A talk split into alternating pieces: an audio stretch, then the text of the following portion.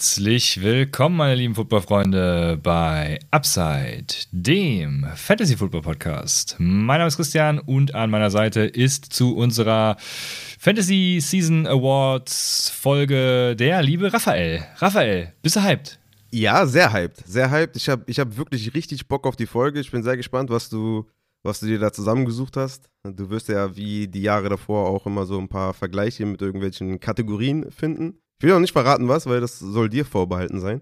Aber ich habe sehr viel Lust und ich bin sehr gespannt, wen du so hast. Ich habe ja auch die, die Hörer gefragt äh, auf Twitter oder die Follower auf Twitter gefragt, wen die so sehen.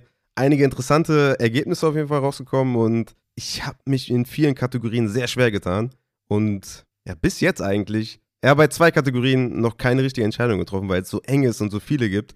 Aber ja, es, es, es wird spannend, so wie letzten Jahre auch. Und ja, ich bin sehr, sehr interessiert daran, wen du so hast und vielleicht kann ich ja mit deinen Vorschlägen so ein bisschen meine einleiten, weil hier und da habe ich ein bisschen Schwierigkeiten gehabt. Aber ja, interessant auf jeden Fall. Ich habe Bock, aber wir haben ja vielleicht nochmal was zu besprechen, weil ich habe auf äh, Twitter sehr viele, ja, wie soll ich sagen, Bemerkungen gesehen, wie entspannt die NFL doch ohne Fantasy Football ist. Da wollte ich dich mal fragen, wie das für dich war diese Woche, Woche 18. Entscheidende Woche für viele Franchises noch, für viele Fans ohne Fantasy Football, beziehungsweise ohne DFS, also wenn man DFS ausklammert.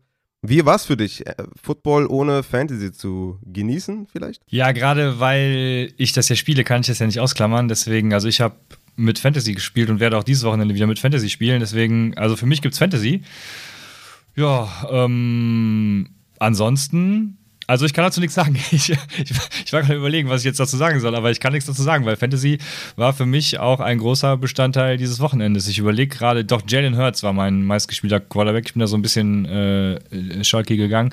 Also ähm, ja, das habe ich dann gar nicht mehr gesehen, das Spiel, glaube ich, weil ich relativ früh ins Bett gegangen bin. Äh, Cardinals waren ja auch nicht sehenswert. Ich habe, boah, ich war so abgefuckt schon nach diesem ersten AJ Green Touchdown. Und ich dachte mir, wenn die jetzt gewinnen, dann äh, raste ich hier aber aus. AJ Green hat aber sich alles das, aufgehoben für ja, Woche 18. Genauso wie Kenny Golladay.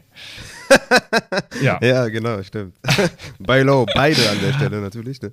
In Dynasty. Ja, ja, ganz Würde ich ja locker mal einen First raushauen für Golladay und AJ Green im Doppelpack am besten. Ja. Ja. Ich würde ja sagen, Fantasy ist einfach bei mir so ein großer Bestandteil, dass die NFL also doofe, sagen wir mal so, Woche 18 ist halt so das einzige Fantasy-Woche oder das einzige NFL-Wochenende, was ich mir nicht so krass reinziehe. Ich habe auch den Fehler gemacht tatsächlich, meiner Frau zu sagen, dass die Fantasy-Saison vorbei ist. Und sie hatte mich dann für Sonntag komplett eingeplant. Ne? Also normalerweise ist klar, so ab 16, 17 Uhr bin ich raus aus allen Familienangelegenheiten. Und äh, dieses, dieses Wochenende hatte sie mich halt komplett eingeplant. Das heißt, ich kam eher so gegen 10 Uhr dazu oder halb 10 dazu. Und ich finde, die, die, die Würze bringt eigentlich nur Fantasy dann in die NFL. Auch wenn der Sport natürlich absolut brutal geil ist und die Playoffs werden richtig mega. Es sind geile Matchups. Ich freue mich auf die Stories und es ist mega geil. Aber ohne Fantasy fehlt einfach ein bisschen was. Ja, das auf jeden Fall. Also, wenn man nichts laufen hat, dann, keine Ahnung, dann ist man eher geneigt, sich irgendwie anders abzulenken. Äh, in der Vergangenheit war das immer mein Smartphone. Da muss ich mir natürlich jetzt auch was Neues suchen. Aber ja, ja, äh, das kann ich nachvollziehen. Also Fantasy muss dabei sein, sonst ist doch, sonst doch blöd. Sonst hätte Football auch nicht den Riesenerfolg, glaube ich. Ja, klar. Wetten und Fantasy ist ein großer Bestandteil. Und damit kommen wir zu meinem äh, persönlichen Thema dieses Jahr. Ich habe mir überlegt, was kannst du machen? Wir hatten im ersten Jahr, habe ich mir nochmal angeguckt, Essen, im zweiten Jahr Trinken, im dritten Jahr Videospiele. Ich hatte eigentlich Bock, nochmal noch mal Trinken zu machen. Dann hätte ich natürlich unseren äh, guten Upside Bowl Sponsor erwähnen können und nochmal Werbung machen können, was ich jetzt hiermit natürlich dann auch wieder tue. Hervorragend wieder untergebracht. Ähm, aber nee, dachte ich mir jetzt zu langweilig. Ich brauche was Neues. Ich wollte erst Urlaubsorte nehmen, aber boah, das ist echt schwierig. Vor allem, weil ich ja, ne, ich habe ja, also selbst wenn man viel Urlaub macht, bereist man ja 10% der Welt oder was weiß ich. 10% ist wahrscheinlich schon hochgegriffen. Deswegen schwierig. Manche Und fahren auch einfach nur jedes Jahr auf Mallorca. Jedes Jahr auf Malle, genau. Ja. Das geht auch. Ja. Dann ist Malle der MVP. Aber ich habe Serien genommen. Leider ein bisschen Recency-biased. Ähm, also irgendwann kommt auch der King of Queens Award, aber äh, oh. sonst habe ich, glaube ich, nichts Altes dabei. Der kommt am Ende dann wahrscheinlich. Deswegen, ja, ja, der kommt am Ende, aber nicht das, was du denkst, glaube ich, sondern das ist was anderes. Äh, ja, aber leider, genau, leider viele, viele äh, Serien, die heute laufen und vieles überschneidet sich auch. Also so Dragon Ball zum Beispiel ist natürlich für mich auch so ein, so ein MVP. Das kann man immer gucken. Ähm, aber ich habe als MVP tatsächlich was anderes genommen. Ne? So, also ja, äh, sind ein paar dabei, aber läuft, läuft, läuft. Deswegen, von mir aus äh, kann es äh, auch losgehen direkt. Also ich habe Bock, ähm, viele Spieler. Und für mich ging es tatsächlich bam, bam, bam. Ich wusste bei allen direkt, wen ich nehme. Habe dann noch ein bisschen geresearched, äh, sage ich mal. Aber es war relativ schnell immer für, klar für mich. Ach echt? Du wusstest schon vor dem Research, wen du nimmst? Das ist ja interessant. Mm, ja, ja. Also ich hatte das immer größtenteils gut im Kopf. Ähm, kann, ich bin gespannt deshalb, wen du so hast, weil vielleicht äh, komme ich auch auf Spieler, die ich gar nicht berücksichtigt hätte, habe, wie auch immer, oder vielleicht habe ich auch äh, einige Kategorien wieder anders interpretiert. Wir werden es sehen. Ich bin gespannt. Ich bin sehr gespannt und ich habe Bock. Ich habe mir meistens so, je nach Kategorie natürlich, aber so fünf, sechs Spiele aufgeschrieben und dann Research mhm. betrieben und dann wurde es halt echt eng bei vielen. Also dann wurde es echt schwer. Deswegen war ich echt am struggeln wer dann jeweils gewinnt. Aber ja, schauen wir mal, was wir so herausgefunden ja. haben. Ja, bei so ein paar sind es halt auch ganz krasse Ansichtssachen, wenn man das so nennen will. Ne? Also da kommt es drauf an, wann brauchtest du den Spieler tatsächlich, ähm, wann hat, also UEFA, ich kann ja mal, äh, Best Wire Pickup, ne? Mhm. Wann, wann, hast du den aufgenommen? Wann brauchtest du den? Standst du da 7-0, als du den aufgenommen hast, oder brauchst du wirklich Siege? Äh, also werden wir gleich drauf kommen. Ich werde nachher bei dem, bei dem Ding drauf eingehen. Manchmal ja. ein bisschen was Persönliches. Ne? Ich habe genau. zum Beispiel bei Bust of the Year auch Deontay Johnson mir aufgeschrieben und auch zur Auswahl gestellt auf Twitter. Aber der hat kaum Stimmen bekommen, weil das war halt was Persönliches irgendwie für mich selber. War halt mein ja. persönlicher Bust, aber die Leute dachten sich wahrscheinlich, hä, Deontay so. War scheiße, ja, aber den hat man eh so spät genommen wahrscheinlich, deswegen hat den keiner beachtet. Aber für mich persönlich Deontay Johnson. Junge! Apropos Deontay Johnson. Es ist jetzt auch einfach so, da, darüber wird mir viel zu wenig geredet, dass, der, dass die Chicago Bears für Chase Claypool einen First Rounder mhm. hingelegt haben. Ja, 32, ne? Oder Pick 32, ne? Ja, ja. Ja. ja. auf jeden Fall die, die Miami Dolphins verfehlten ja. Ich weiß nicht, ob noch einer, war nur die, glaube ich, aber wie auch immer. Und, also, was heißt verfehlen? Die mussten ja. Genau, deswegen haben sie jetzt einen First Rounder für Chase Claypool hingeblättert. Geil. Das freut mich natürlich. Aber gut, sollen wir loslegen? Yes, baby. Wir legen los. Wir, wir fangen mit einem Banger an und hören mit einem Banger auf. Also wir haben als Banger am Anfang den Fantasy Steel of the Year und ganz zum Schluss werden wir euch natürlich den, ah, das Sahnehäubchen kredenzen. Und da könnte es auch einiges an Diskussionen und Auslegungssachen noch geben, von denen ich eben gesprochen habe. Deswegen, ja, bleibt dran, seid gespannt. Es geht los mit dem Fantasy Steel of the Year. Willst du anfangen oder soll ich? Ich fange mal an, weil es auch hier für mich sehr schwer war, wen ich nehme. Und da sieht man auch vielleicht ein bisschen die Herangehensweise, die ich so verfolgt habe. Fantasy Steel of the Year für die Hörer ist Josh Jacobs. Hat 60,9% Stimmen bekommen bei 440 Abstimmungen im Thread. Sehr deutlich gewonnen vor Tony Pollard mit 18,1%. Also der hat echt ganz deutlich gewonnen. Und für mich gab es wirklich auch hier wieder viele Kandidaten. Miles Sanders fand ich zum Beispiel interessant. Ne? Der war, wurde als Running Back 30 gedraftet Overall 81, Ende siebte Runde und hatte ein Points per Game Finish von Running Back 14 mit 12,7 Punkten. Tony Pollard fand ich auch sehr spannend, ne, wurde als Running Back 34 gedraftet, war Points per Game Running Back 7, also auch da krasser Stil auf jeden Fall. Jamal Williams hatten auch viele äh, mir geschrieben, war Running Back 57 per ADP, hatte dann äh, Points per Game Running Back 18 abgeschlossen. Fand ich jetzt nicht so krass tatsächlich, so als, als krassen Stil. Ich meine, er war natürlich ein nicer Wafer-Ad, wenn er denn auf dem Waiver war. Und man hat ihn immer so ganz locker auf der Flex gespielt für, für einen guten Floor. Aber er war jetzt keiner, kein League-Winner oder kein Elite-Spieler, ne? Also kein Top 10 Running Back oder Top 10 Wide Receiver oder sowas. Devonta Smith fand ich auch noch krass, ne? Wurde als Wide Receiver 38 gedraftet, overall 96, Ende achte Runde und hatte auch einen Wide Receiver 16 Finish Points per Game. Jalen Hurts natürlich, über den wir wahrscheinlich heute noch äh, das eine oder andere Mal sprechen werden, war auch eine fünfte Runde, Pick 59, ja, und was er dann also abgeliefert hat, äh, wissen wir ja.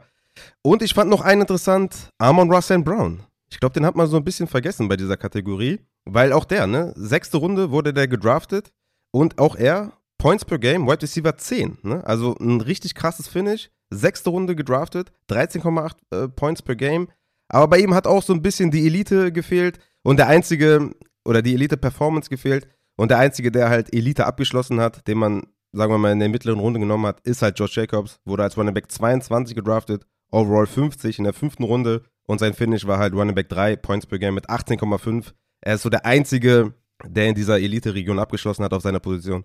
Und deswegen ist es dann für mich auch Josh Jacobs tatsächlich geworden, der bei vielen sogar noch in anderen Kategorien, die sehr wertvoll sind und das auch im Namen tragen, äh, wurde er auch sehr oft erwähnt. Aber für mich ist er auf jeden Fall der Stil des Jahres, Josh Jacobs.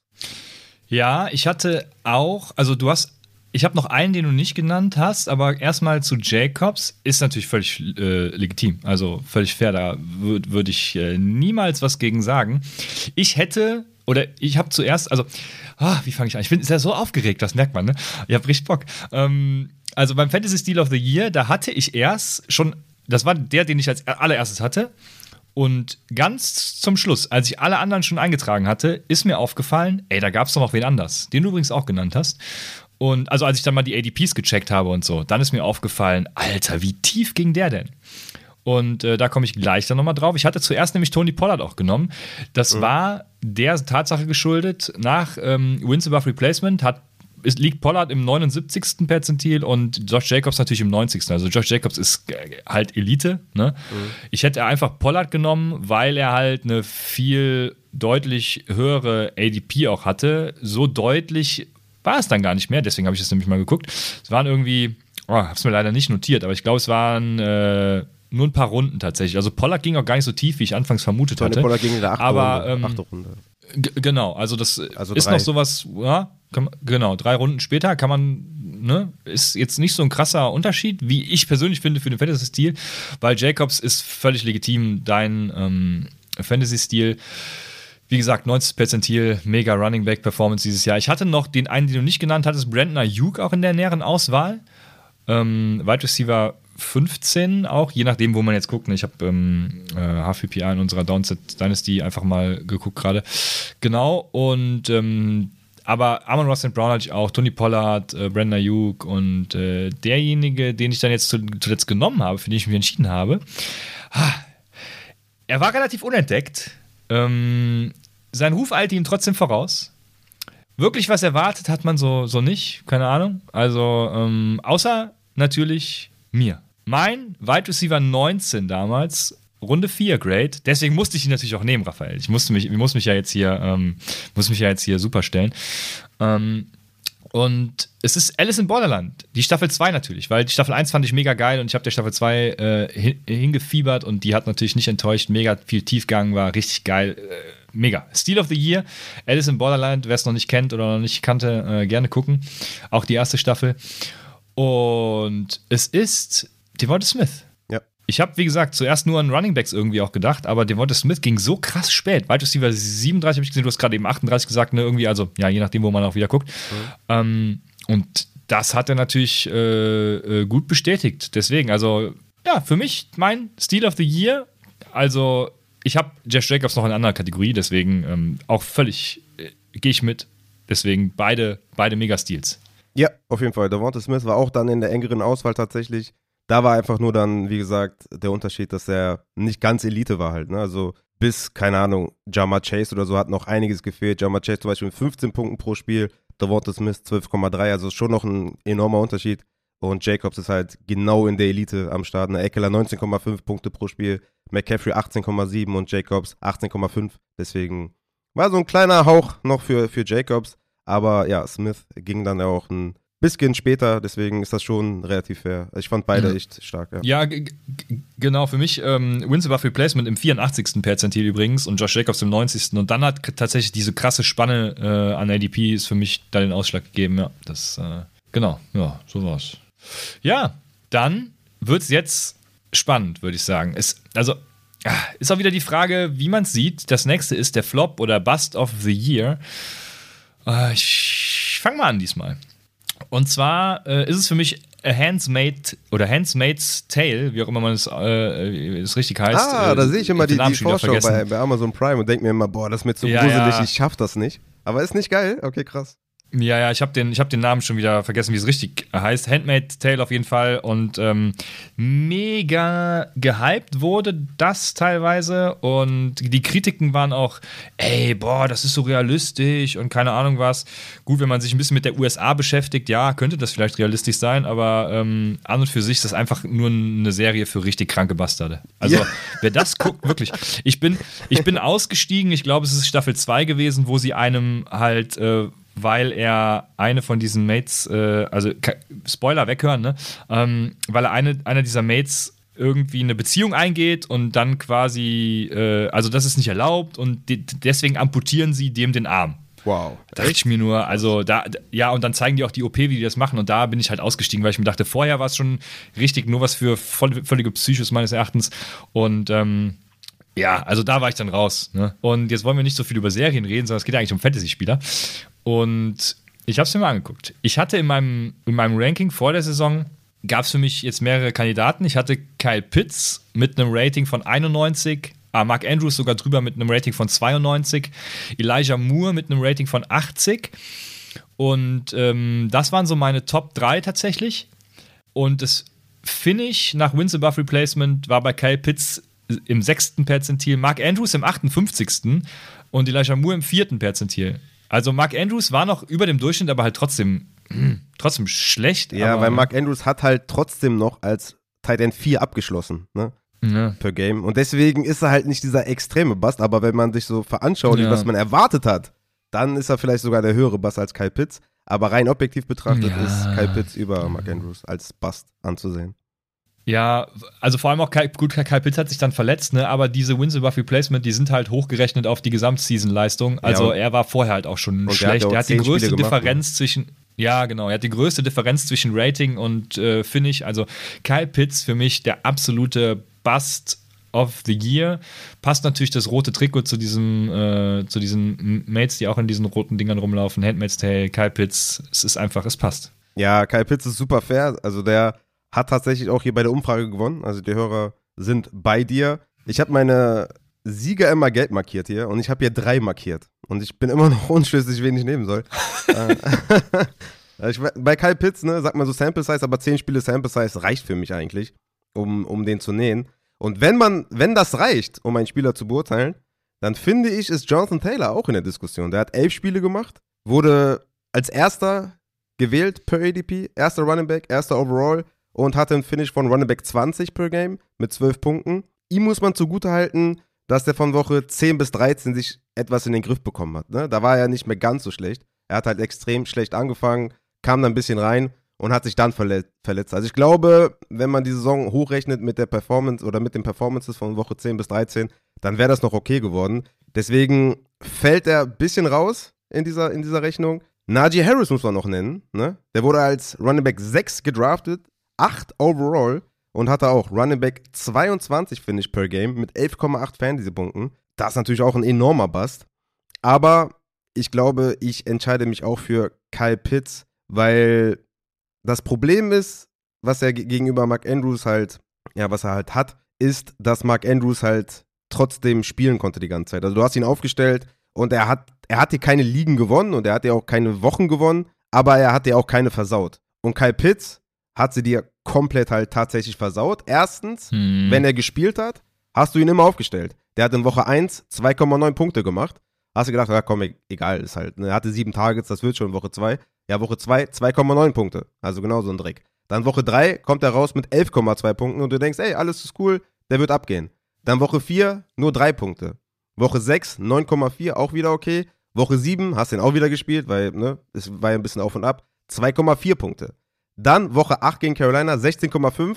Ne? Auch da wieder, ey geil, jetzt geht's los. Dann hast du ihn drei Wochen lang aufgestellt und er hat 3,7, 3,8 und 5,8 Punkte gemacht. Und dann war er komplett raus. Das heißt, er hat dir quasi nur eine richtig geile Woche gegeben, Woche 8. Zwei ganz solide gegen Seattle und San Francisco. Sonst nur kompletter Dreck. Und dann ist er komplett ausgefallen. Und du musstest dich halt auf dem Waferware umsehen, wo dann halt niemand mehr war. Das heißt, du konntest ihn nicht mal ersetzen. Und Mark Andrews hast du halt einfach weitergespielt. Und er hatte ja ganz solide Zahlen, wie gesagt, Titan 4 per Game. Und Kyle Pitts hat sich komplett hängen lassen, auch als er gespielt hat. Und du musstest ihn spielen. Und deswegen ist Kyle Pitts für mich auch, ja, du hast ihn als Titan 3 gedraftet, overall 33, also sehr früh. Deswegen ist, glaube ich, da der Gewinner Kyle Pitts. Aber knapp dahinter Jonathan Taylor und Najee Harris für mich, weil Jonathan Taylor ja, in den ersten Wochen komplett gut. Ich war nur Woche 10 bis 13 annähernd halt performt hat. Ne, war ja letztjähriger Running Back Champion.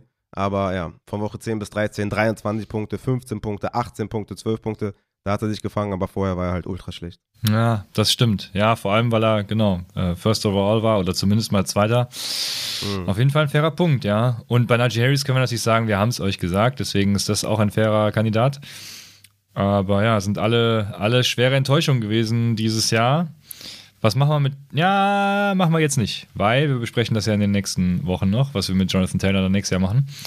Deswegen lassen wir es heute raus. Dann haben wir als nächstes unsere Newcomer, der Rookie of the Year. Und damit habe ich mich tatsächlich erstmal ein bisschen schwer getan, weil ich nicht wusste, ähm, weil das auch die erst, das erste Mal so eine Ansichtssache war. Ne? Wenn ich zum Beispiel Anfang der Saison Damien Pierce, äh, also wenn ich da Punkte brauchte und um mich mal abzusetzen mit einem 4-0 oder was weiß ich, ne, ähm, dann war Damien Pierce halt geil.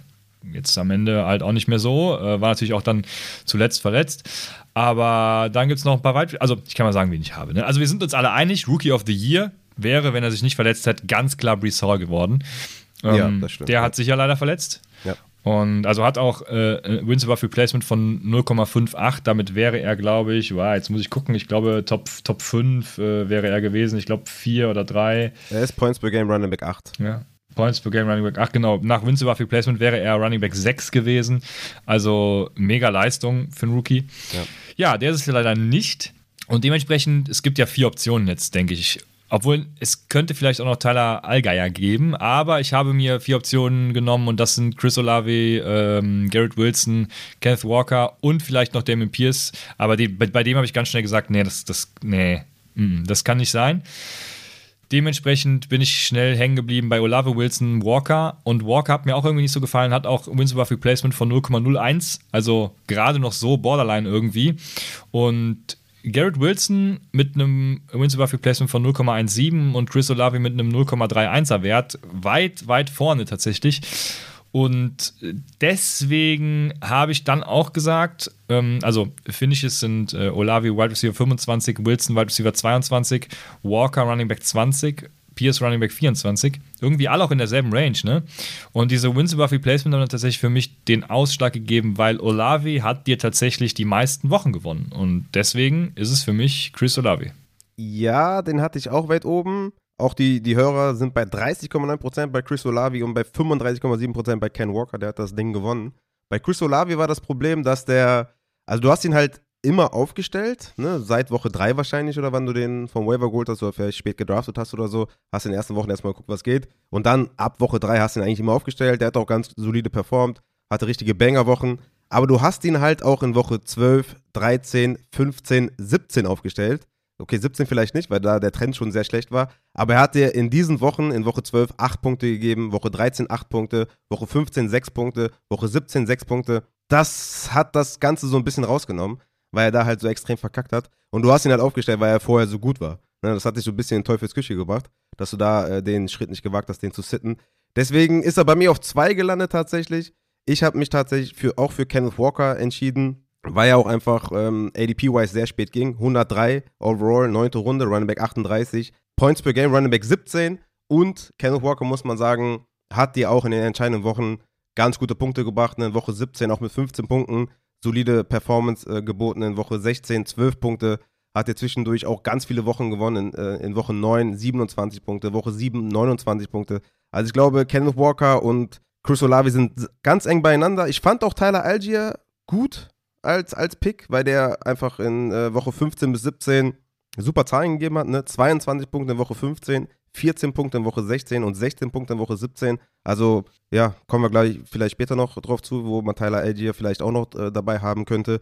Aber Rookie of the Year auch so von der Performance her und äh, von der Dynamik her, Kenneth Walker für mich da gewonnen. Aber genau dahinter habe ich, ja, wie die, wie die Hörer auch, äh, Chris Olavi. Ja. Ich glaube, ja, ich glaube, es wäre spannend gewesen, wenn Kenneth Walker von Anfang an halt bei den Seahawks da der Leadback gewesen wäre. Ja, war es ab Woche 5. Also das ist nicht so Ne, also sagen wir mal, du hast Olavi ab Woche 3 gespielt, ne, weil vielleicht da vom Waiver geholt und vielleicht da das Vertrauen geschenkt. quasi hast es bei Kenneth Walker dann zwei Wochen später getan. Yo, äh, Rookie of the Year übrigens, äh, Chico Bonbon. Eine geile Kinderserie. Darf mein Sohn gucken. Und äh, da werden immer richtig geile Sachen erklärt. Da, äh, ich weiß nicht, die ist ab null Jahre und dann werden da so Sachen wie die Elastizität erklärt. Das äh, feiere ich mega. Der Affe mit dem Werkzeuggürtel. Gebt's euch. Also, wenn ihr Kinder habt, sonst wahrscheinlich nicht. Aber Chico Bonbon, der Rookie of the Year. Also ich finde, man kann Kinderserien auch als Erwachsener gucken. Ja, ja, ja, ja, ja, klar. Also ich würde mir Chico Bonbon angucken. Ja. Ja, ja der nächste Award, und da habe ich keine Serie gefunden. Vielleicht ähm, kannst du mir gleich auf die Sprünge helfen. Das One-Hit Wonder. Und ähm, ja, ich bin gespannt, was du für Spiele hast, weil damit habe ich mich ein bisschen schwerer getan. Habe direkt einen gefunden zwar, aber Alternativen habe ich nicht gefunden. Deswegen hau Ach mal so, raus. echt? Ich habe ganz viele. Das ist aber natürlich ein bisschen Definitionssache, ne? Also nimmt man jetzt nur ein Spiel wirklich oder nimmt man vielleicht eine Siegesträhne, ne? Drei, vier Stück oder so oder wie verfährt man da?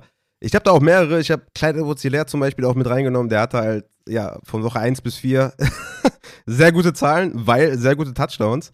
Ne, er hatte in Woche 1 21 Fantasy-Punkte bei 10 Opportunities, in Woche 2 14 Fantasy-Punkte bei 12 Opportunities, in Woche 3 13 Fantasy-Punkte bei 12 Opportunities und in Woche 4 22 Fantasy-Punkte bei 21 Opportunities, wo man dann dachte, okay, jetzt sieht er sogar die, die Opportunities und die Touchdowns.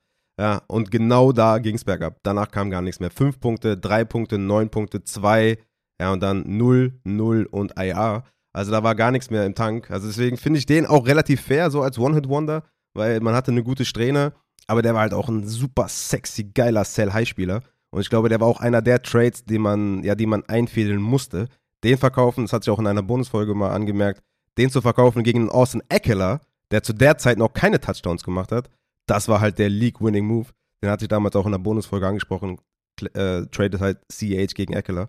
Wer das getan hat, der hat natürlich alles zerstört. Ich hatte noch äh, Joe Flacco mit drin, weil der hatte auch ganz gute Spiele und dann halt gar keine mehr. Ne? Der hatte in Woche 1 15 Punkte erzielt, in Woche 2 27 ja, und dann ging es bergab. In Woche 3 hat er noch den Start bekommen, hat er drei Punkte gemacht und danach ist er nicht mehr gestartet. Den fand ich auch noch relativ fair. Rashad Penny fand ich auch noch ganz interessant weil du den wahrscheinlich aufgestellt hast in den ersten Wochen und der halt ja nichts gemacht hat. Ne? Sechs Punkte, zwei Punkte, sieben Punkte, dann 29, fünf und dann ja, IR. Ähm, vielleicht auch so ein, äh, ne? also mit dem einen Spiel da in Woche 4, ein richtiger One-Hit-Wonder wahrscheinlich auch mit 29 Fantasy-Punkten. Sehr, sehr fairer Kandidat, meiner Meinung nach. Mo Ellie Cox in Woche 4, 24 Fantasy-Punkte, 6 Targets, 6 Receptions, 85 Yards, 2 Touchdowns und dann absolut nichts mehr gerissen. Und Jane Silstra, unser Detroit äh, Tight End, Woche 16, 23 Fantasy-Punkte, drei Touchdowns erzielt bei sechs Targets. Und im Endeffekt ist es dann mal Ollie Cox geworden, weil der hat halt, ja, eine bessere Woche als Jane Silstra und beide haben halt außer ihren Boomwochen nichts gerissen. Deswegen ist es Mo Alley Cox geworden. Ja, ich hatte auch, äh, neben dem, dem ich, äh, den ich gerne lieber nehme, hatte ich auch Mo Ali Cox als einzige noch verfügbare Option, weil der eben in einer Woche völlig eskaliert, so, so ein Rex Burkhead-like wie letztes Jahr. Also eine Woche völlig eskaliert und dann halt sonst gar nichts geschissen. So wie es ein One-Hit-Wonder halt macht. Ja, den, den ich tatsächlich genommen habe, der, ja, weiß nicht. Vielleicht ist es ja auch gar kein One-Hit-Wonder, weil er hat auch mal sieben Punkte gemacht und, und mal fünf und keine Ahnung was. Aber es ist Kareem Hunt. Okay. Kareem Hunt weil man irgendwie vor der Saison wusste man auch nicht irgendwie, was man jetzt mit dem anfängt. Der war so da und hatte Upside, aber äh, ja, so richtig sexy fand den auch keiner. Und dann hat er halt in Woche 1 direkt geliefert, ne? Und danach wurde es eben mau. Und deswegen war das für mich so dieses One-Hit-Wonder wo ich mir dachte, yo, nee, das bringt mir nichts. Das hat mich eher noch in die Misere geritten, falls ich ihn dann äh, ertradet habe. Oder also, äh, gut, man kauft Spieler eh nicht, wenn sie gerade punkten, aber ihr wisst, was ich meine. Also auf jeden Fall ähm, Kareem Hunt für mich, aber Moeli Cox war definitiv die zweite und vielleicht auch sogar treffendere Wahl, ja. Ja, also wenn man nach dem Verfahren gegangen wäre, dann wäre es für mich CH gewesen, weil der einfach komplett alles abgerissen hat und dann nichts mehr. Also abgerissen wegen Touchdowns, ne? Bei Kareem Hunt, der hat ja wenigstens noch hier und da acht Punkte gemacht, neun Punkte, zehn Punkte und sowas. Aber ja, ist auch relativ fairer Kandidat, wenn man so berücksichtigt, dass Woche 1 halt sein absolutes Hoch war und danach gar nichts mehr und nicht annähernd mehr drangekommen ist. Ja. Aber sehr enttäuschende Saison auch ne, von Kareem Hunt. Auch abgebaut rein Real Stat-wise und sowas, EPA und sowas. Leider eine ja. sehr, sehr schlechte Saison von Kareem Hunt und nächstes Jahr auch Free Agent, wie so einige andere Running Backs. Jo, wie leider kein Wide Receiver. Äh, die Running Back Free Agency könnte ganz geil werden für Fantasy, aber oder auch. Ja, Wide Receiver Wise gibt es nicht so. Ja, ja, wir werden sehen.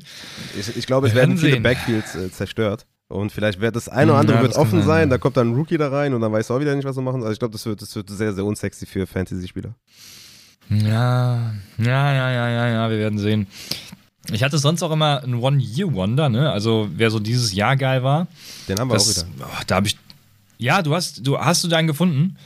Weil ja, mir ja, fiel so richtig keiner ein. Also, nee, mir fiel, mir fiel keiner ein. Ich sag's, wie es ist. Also für mich ist die Interpretation von One Year Wonder, dass man 2022 eine Leistung gesehen hat, die man 2023 nicht mehr sehen wird. Das ist, das ist korrekt. Okay. Ähm, ja gut, du könntest natürlich Jamal Williams nehmen, ja, aber der ist halt schon länger da. Also es ist jetzt nicht nur dieses One Year Wonder, sondern der hat ja schon ein paar Saisons hinter sich, die er, die er ganz ordentlich war. Aber ja, ich, ich lasse dich. Sorry, mach. Ja, nee, alles gut. Ich, ja, Jamal Williams habe ich gar nicht mit reingenommen, weil ich denke, der wird auch 2023 eine Rolle haben. Also, der wird auch wieder Powerback sein, wird auch wieder den einen oder anderen Touchdown machen. Nicht in der Häufigkeit vielleicht, aber der ist ein capable mhm. Running Back, der einen Job finden wird oder vielleicht bei den Lions auch bleibt und da wieder eine ähnliche Rolle vielleicht haben wird. Ich habe mir einen Spieler rausgesucht, der, wo ich glaube, dass er einfach 2023 ja nicht annähernd das macht, was er 2022 gemacht hat. Und da habe ich mir Isaiah Pacheco rausgesucht. Weil ich glaube, dass Isaiah Pacheco. Oh ja, der ist gut. 2023 hm, vielleicht gar nicht mehr irgendwie ein Snap sieht. Ja? Vielleicht fünf oder so in der Saison. Ja. Also ich glaube, der wird keine Rolle mehr spielen, wird, wird natürlich vielleicht bei den Chiefs irgendwie das Training Camp überleben. Vielleicht cutten sie ihn auch komplett oder so. Aber der ist einfach so schlecht, dass ich glaube, dass die Chiefs werden halt auf Running Back irgendwas machen. Vielleicht werden sie so One-Two-Punch mit McKinnon weiterfahren.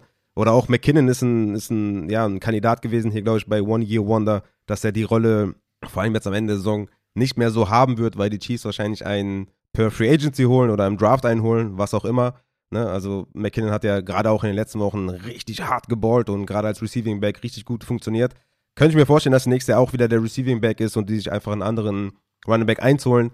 Aber ich denke, das wird halt nicht Pacheco sein. Und Pacheco ist kein Receiver, ist kein Powerback, ist kein Goal-Line-Back, ist einfach also sein Effort ist geil, feiere ich auf jeden Fall auch. Ein cooler Typ, coole Story. Ne? Nix gegen ihn persönlich natürlich.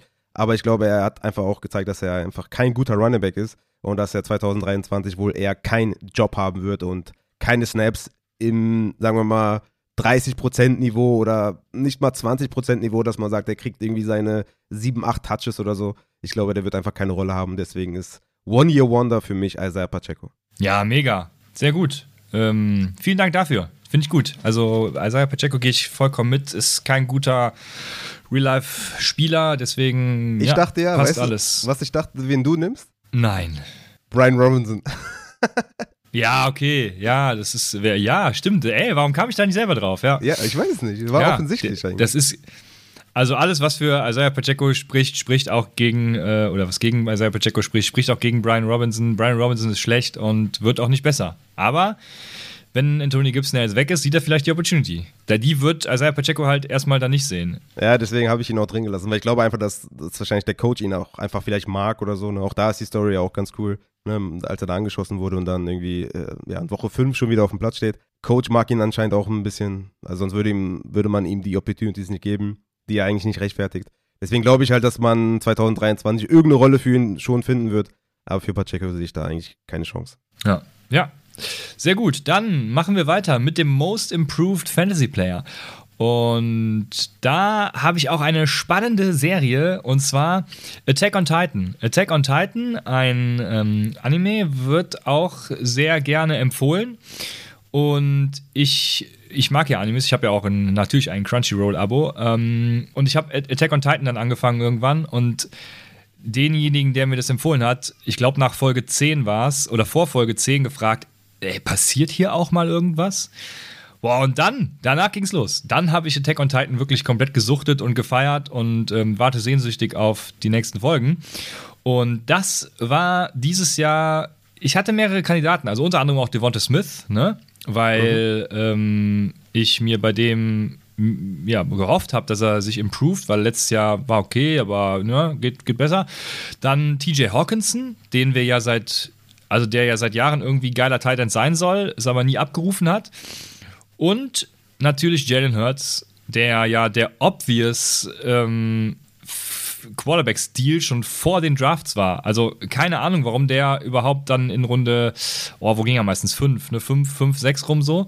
Warum er da noch äh, verfügbar war, äh, wenn man einen Quarterback haben wollte. Das war der perfekte Quarterback, den man da picken konnte, um einfach zu gewinnen. Es hat sich auch genauso rausgestellt. 99. Perzentil nach Wins above Replacement und der Most Improved Fantasy Player, deshalb auch für mich äh, ohne Diskussion, nicht nur Fantasy, sondern auch Real Life natürlich, ist äh, Jalen Hurts, der Most Improved Player Attack on Titan. Let's go.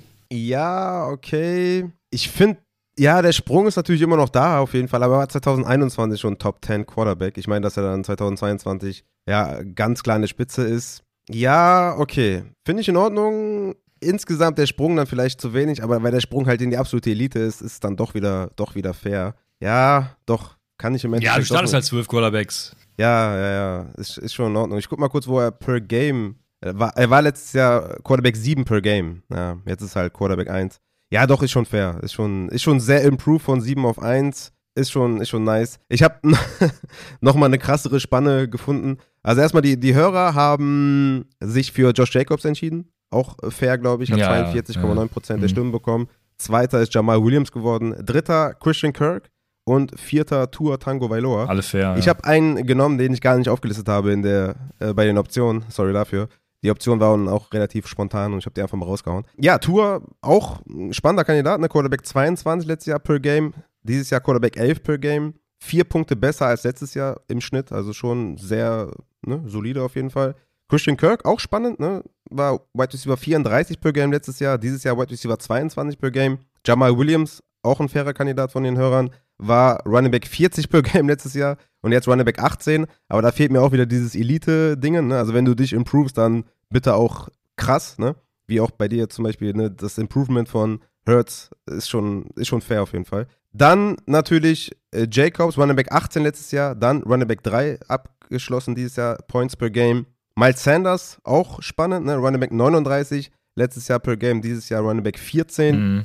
Ich habe mich entschieden für Justin Fields. Der war letztes Jahr Quarterback 32 per Game mit 11,4 Points per Game und ist Quarterback 5 per Game geworden 2022 mit mhm. 20,5 Punkten pro Spiel.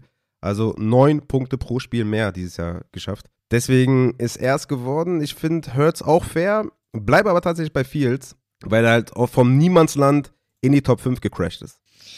Ja, ist fair. Also in normalen Fantasy-Formaten, zumindest im Upside Bowl, äh, dürfte der irgendwo Ah, ich hab's doch sogar hier. Ähm, ist er im 10. Perzentil, was Wins über Placements angeht. Also ähm, in den normalen Fantasy-Formaten, PPR und so, durch seinen Rushing Floor natürlich ähm, mega tatsächlich, ja. Deswegen äh, durchaus fair.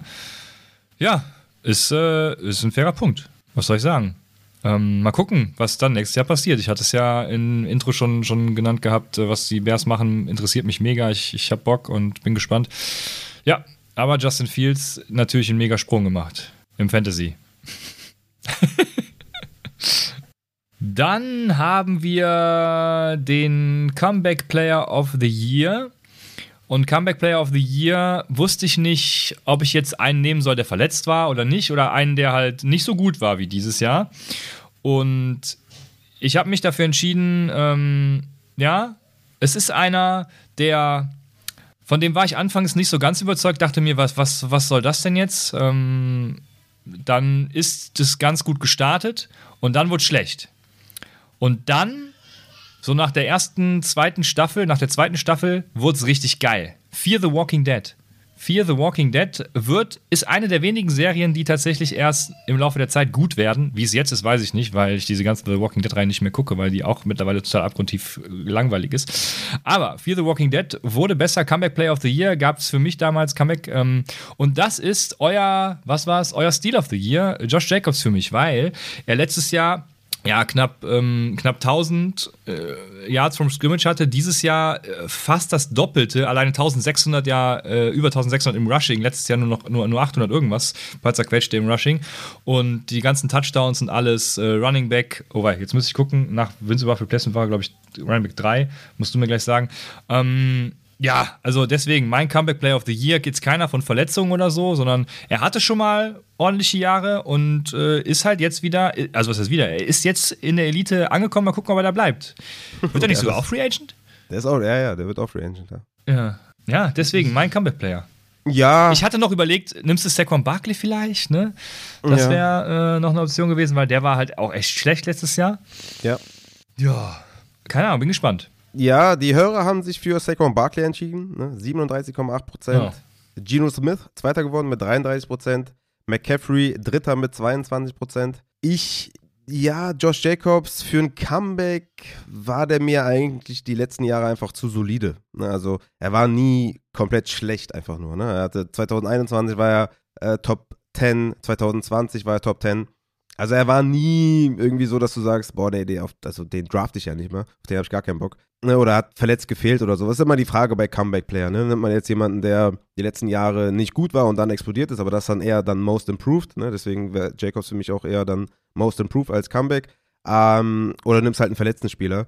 Und ich habe mich dann letztendlich tatsächlich für McCaffrey entschieden, weil der nur 10 Spiele gemacht hat, 2020 und 2021. Und 2022 mit 18,7 Punkten pro Spiel Running Back 2 geworden ist. Saquon ist auch fair, ne? 2018 als Rookie alles auseinandergenommen. Dann äh, 2019 quasi nur Top 10 in Fantasy. 2020 nur zwei Spiele gemacht, dann verletzt. Und 2021 war er nur Top 30 Running Back und sah komplett scheiße aus. Und deswegen wäre der auch fair gewesen. Also Saquon war äh, knapp dahinter.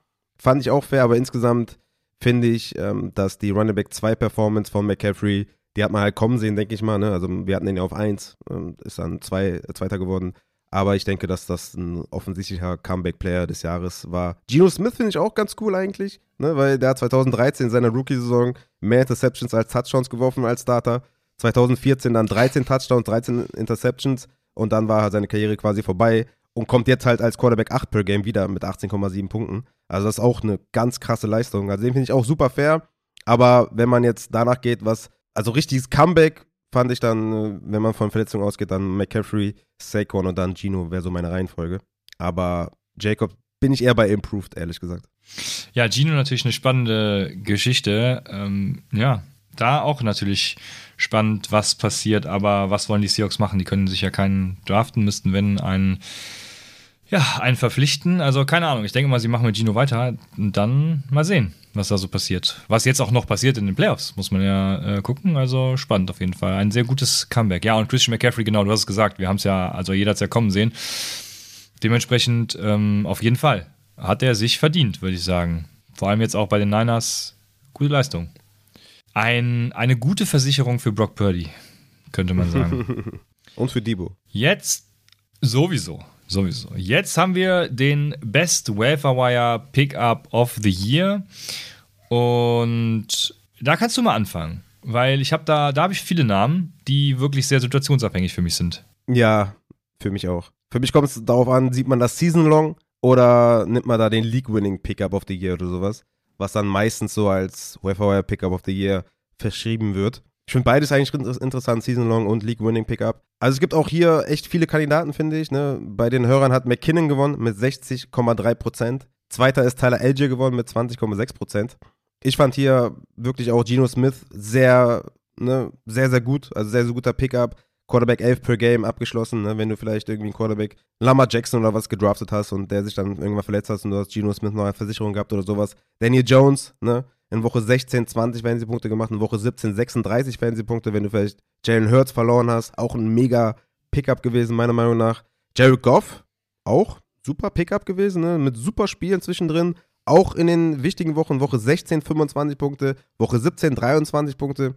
Also auch er. Ne? Also auf Quarterback gab es den einen oder anderen Pick, den man late finden konnte, auch wenn man vielleicht Verletzungspech hatte oder sonstiges. Also das war, ne? Geno Smith, Daniel Jones, Jared Goff waren echt Leute, auf die man sich verlassen konnte. Justin Fields haben auch die meisten wahrscheinlich Woche 7 aufgenommen. Ne? Und von Woche 7 bis 17 war er Quarterback 3 per Game mit 25,5 Punkten. Auch das ein überragender Waiver-Pickup. Also der war in den ersten Wochen nicht so gut produziert, sehr schlecht sogar produziert und dann Woche 7 oder ab Woche 7 komplett geballt. Also auch der super geiler Pick. Tyler Algier, wie gesagt, in den League-Winning-Wochen, Woche 15 bis 17 war er Running Back 6 per Game mit 17,3 Fantasy-Punkten. Sehr starke Leistung, auch 1000 Yard Season hingelegt als Rookie. Bis, geht ein bisschen unter, glaube ich, ne? So in der allgemeinen Wahrnehmung.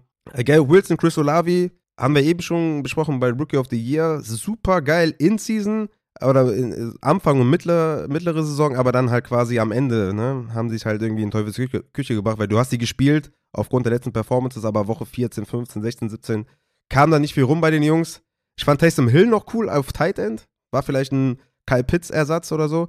Weil Woche, von Woche 13 bis 17 war er Titan 4 Points per Game mit 11,8 Punkten pro Spiel, Taysom Hill. Ich habe mich dann Season Long für Jamal Williams entschieden. Der war von Woche 1 bis 12 Running Back 10 per Game, aber leider dann von Woche 13 bis 16 Running Back 56 per Game. Hatte Gott sei Dank dann Woche 17 22,2 Fantasy-Punkte. Da haben aber die wenigsten den wahrscheinlich gespielt, weil er von Woche 13 bis 16 komplett schlecht war. Aber in den ersten, ja, am, das erste Drittel und das Mittlere war echt solide, Woche 1 bis 12, Running Back 10, sehr, sehr stark. Deswegen habe ich den quasi eine eigene Kategorie gegeben mit Season Long, ist es Jamal Williams und League Winning Pickup ist bei mir Jarek McKinnon geworden. Woche 13 bis 17, Running Back 2 per Game mit 20,7 Fantasy-Punkten. Hat dir wahrscheinlich die Liga gewonnen. Deswegen ist er mein League Winning Pickup of the Year.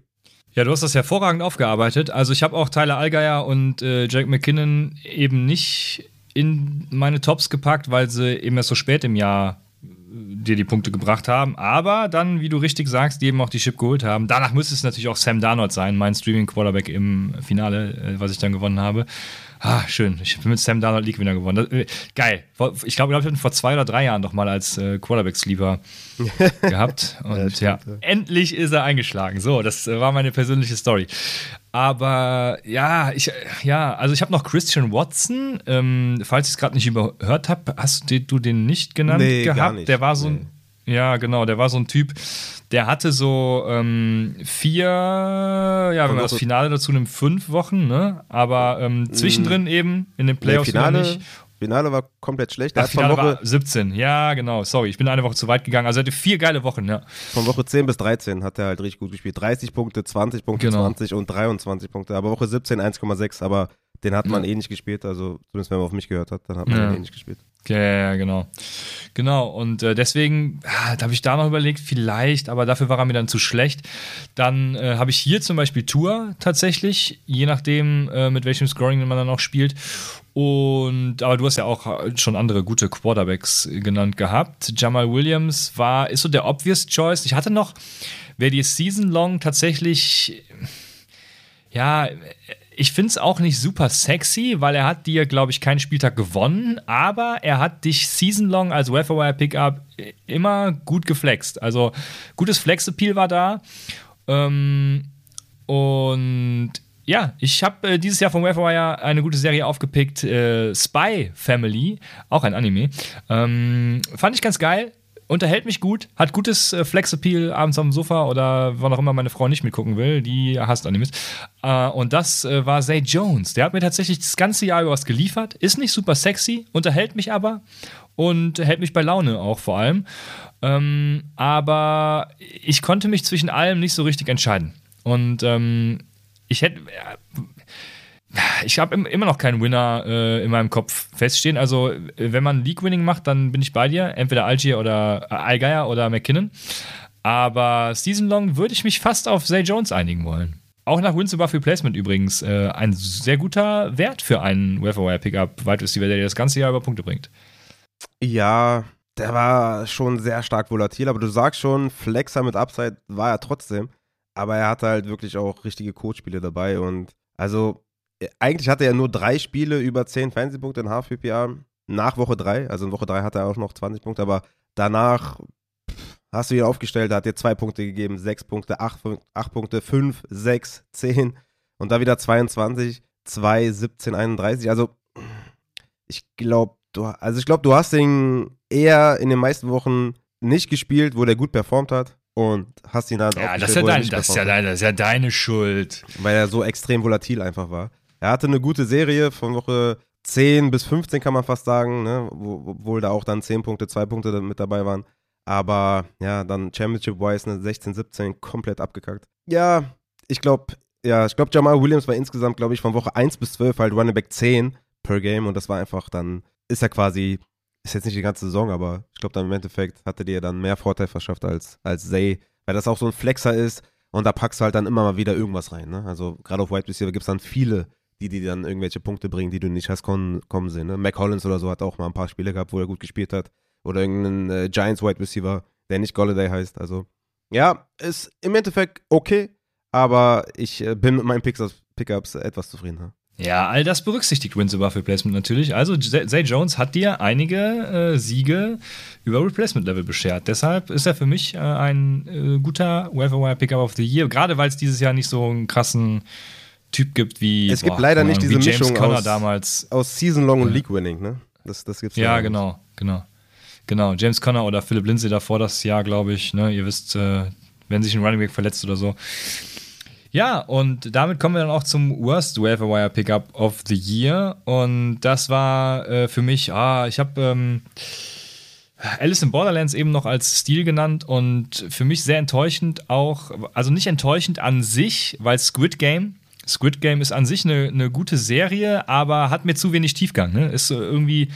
Äh, ich, deswegen mochte ich Saw manchmal auch nicht, weil irgendwann ist Saw nur noch dazu verkommen, so. Äh, also eine Filmreihe zu werden, die da, darlegt, wie man halt geil töten kann. Also was für geile Tötungsmethoden es gibt. Und irgendwie war Squid Game genauso. Wenig Tiefgang, alle haben es gefeiert. Äh, für mich ein ganz schlechter Waferwire-Pickup, weil ja, da muss noch was kommen in der zweiten Staffel. Und ja, ich bin gespannt, wen du als Worst Wire Pickup hast. Ähm, ich habe einen, den man tatsächlich nach, oh, jetzt muss ich gucken, ich glaube nach Woche 1 sogar schon aufgenommen hat. Und ähm, ich warte aber, bin gespannt auf deinen. Ja, ich, habe mich schwer getan bei der Kategorie, weil es für mich nicht diesen einen schlimmen Fall gibt. Die Hörer haben sich äh, auf Alec Pierce eingestimmt mit 36,8%, Mackenzie 31,6% und Bam Knight 20,1%. Vielleicht lag es auch ein bisschen an Alternativen, vielleicht habe ich nicht die richtigen äh, Optionen da geliefert, aber mir sind keine anderen eingefallen.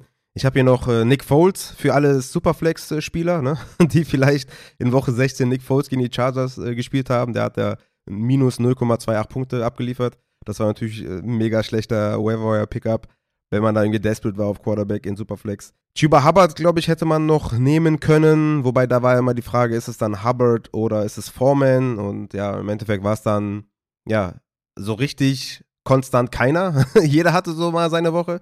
Deswegen, ja, selbstbewusst hat man den eh nicht gespielt. Mackenzie, ja gut, braucht man glaube ich gar nicht erwähnen. Alec Pierce, ne, hat man auch nicht viel ausgegeben, muss man sagen äh, um den irgendwie an 1 zu sehen. Dion Jackson fand ich noch interessant eigentlich, äh, auch von den Colts. Der hatte ja quasi diese Woche 6, wo er komplett zerstört hat mit 23 Punkten. Und danach hat er so gut wie gar nichts mehr gemacht. Fand ich auch noch ganz interessant. Äh, Melvin Gordon war kein Waiver-Wire-Ad, ne? weil der war zu viel geowned, als Javonte sich verletzt hat. Ja, hat aber auch quasi eine extrem schlechte Saison hinter sich, wurde noch gecuttet und sowas. Ja, Latavius Murray, ne? nachdem dann Melvin Gordon gecuttet wurde bei den Broncos, hat dann auch nicht so gut funktioniert, ne? Ab Woche 12, 8 Punkte, 1,4, 6, 20, 7, 5. Also auch nicht geil, aber. Also ich habe mich dann für Son of a Night entschieden, für Bam Knight. Äh, einfach auch, um dich zu ärgern, glaube ich. Weil der hat von Woche 12 bis 14 ganz gut gespielt. Ne? Da hat er 10,8 Punkte gemacht, 14,3 und 14,7. Aber dann in den entscheidenden Wochen, Woche 15 bis 17, 2,3 Punkte gegen Detroit, 1,8 gegen Jacksonville und 5,4 gegen Seattle, wo du den wahrscheinlich aufgrund der Performances in Woche 12 bis 14 aufgestellt hast und der hat dir wahrscheinlich hier und da das Halbfinale, Viertelfinale, Finale dann verloren wahrscheinlich. Deswegen habe ich mich für ihn entschieden, aber so richtig schlecht war es ja auch nicht, weil er von Woche 12 bis 14 relativ solide war. Also ich, ich habe hier keinen richtigen äh, Verlierer, würde ich sagen, weil ist ja Worst, aber wenn dann wahrscheinlich Bam. Äh, okay, war, keine Ahnung, warum du mich damit ärgerst, aber ähm, boah, nee, so geil am also, College? Boah, nee, ich habe äh, in meinem Draft Guide mal geguckt, da habe ich irgendwie geschrieben von wegen, der ist in dieser Kategorie Finger weg. Ähm, nee, sonst hätte ich ihn doch auch mehr gehypt bestimmt, als er dann Starter wurde.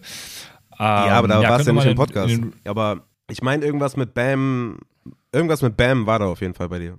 Ja, ich habe geschrieben, dass er Bam heißt und dass er deswegen auf jeden Fall in die Top 10 muss. Aber. Ah, das war nur ein Scherz von dir dann, okay. Aber, ich habe das, glaube ich, aber, schon mal am Rande das, gesehen und habe das für Folge Das war's dann auch, ja. Äh, ich muss jetzt nochmal gucken, was ich genau zu ihm geschrieben habe. Vielleicht finde ich es auf die Schnelle. Aber ja, Bam Knight, äh, boah, nee, da wäre ich tatsächlich raus, weil ich habe ihn auch in einer Liga, in einer Dynasty-Liga, habe ich ihn tatsächlich airtraded, weil ich da eben Now bin. Das ist diese Liga, wo ich 33,8 über drei Jahre stehe. Und ja. Genau, die, wo ich dann im Halbfinale wieder gescheitert bin. Ähm, weil aber du, genau. Weil du Bam Knight gespielt hast mit 1,8 Punkten. ich Nee, daran lag es nicht. Ich weiß gar nicht, ob ich ihn gespielt habe. Äh, kann sein, aber daran wird es auf jeden Fall nicht gelegen haben. Aber ähm, der hat mir halt vorher drei Wochen, ne? nach meinem Trade hat er mir drei Wochen super geliefert. Deswegen würde ich den wahrscheinlich nicht als, nee, würde ich nicht als äh, großen Verlierer auftun. Du meinst bestimmt Zak Zaquandre White. Zaquandre White.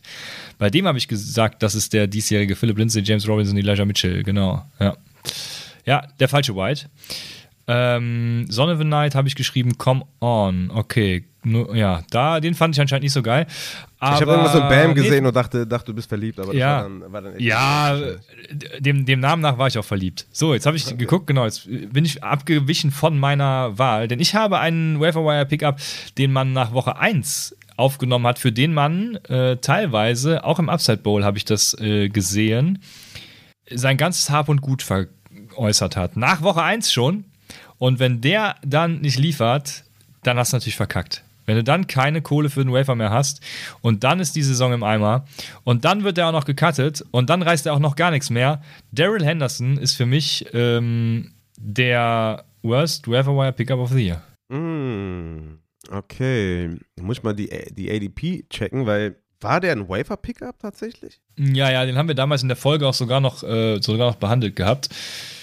Und der ging auch im Upset Bowl tatsächlich äh, öfters, das äh, wusste ich noch. Deshalb, der war hier und da sehr gut verfügbar und viele haben ihn gewafert, ja.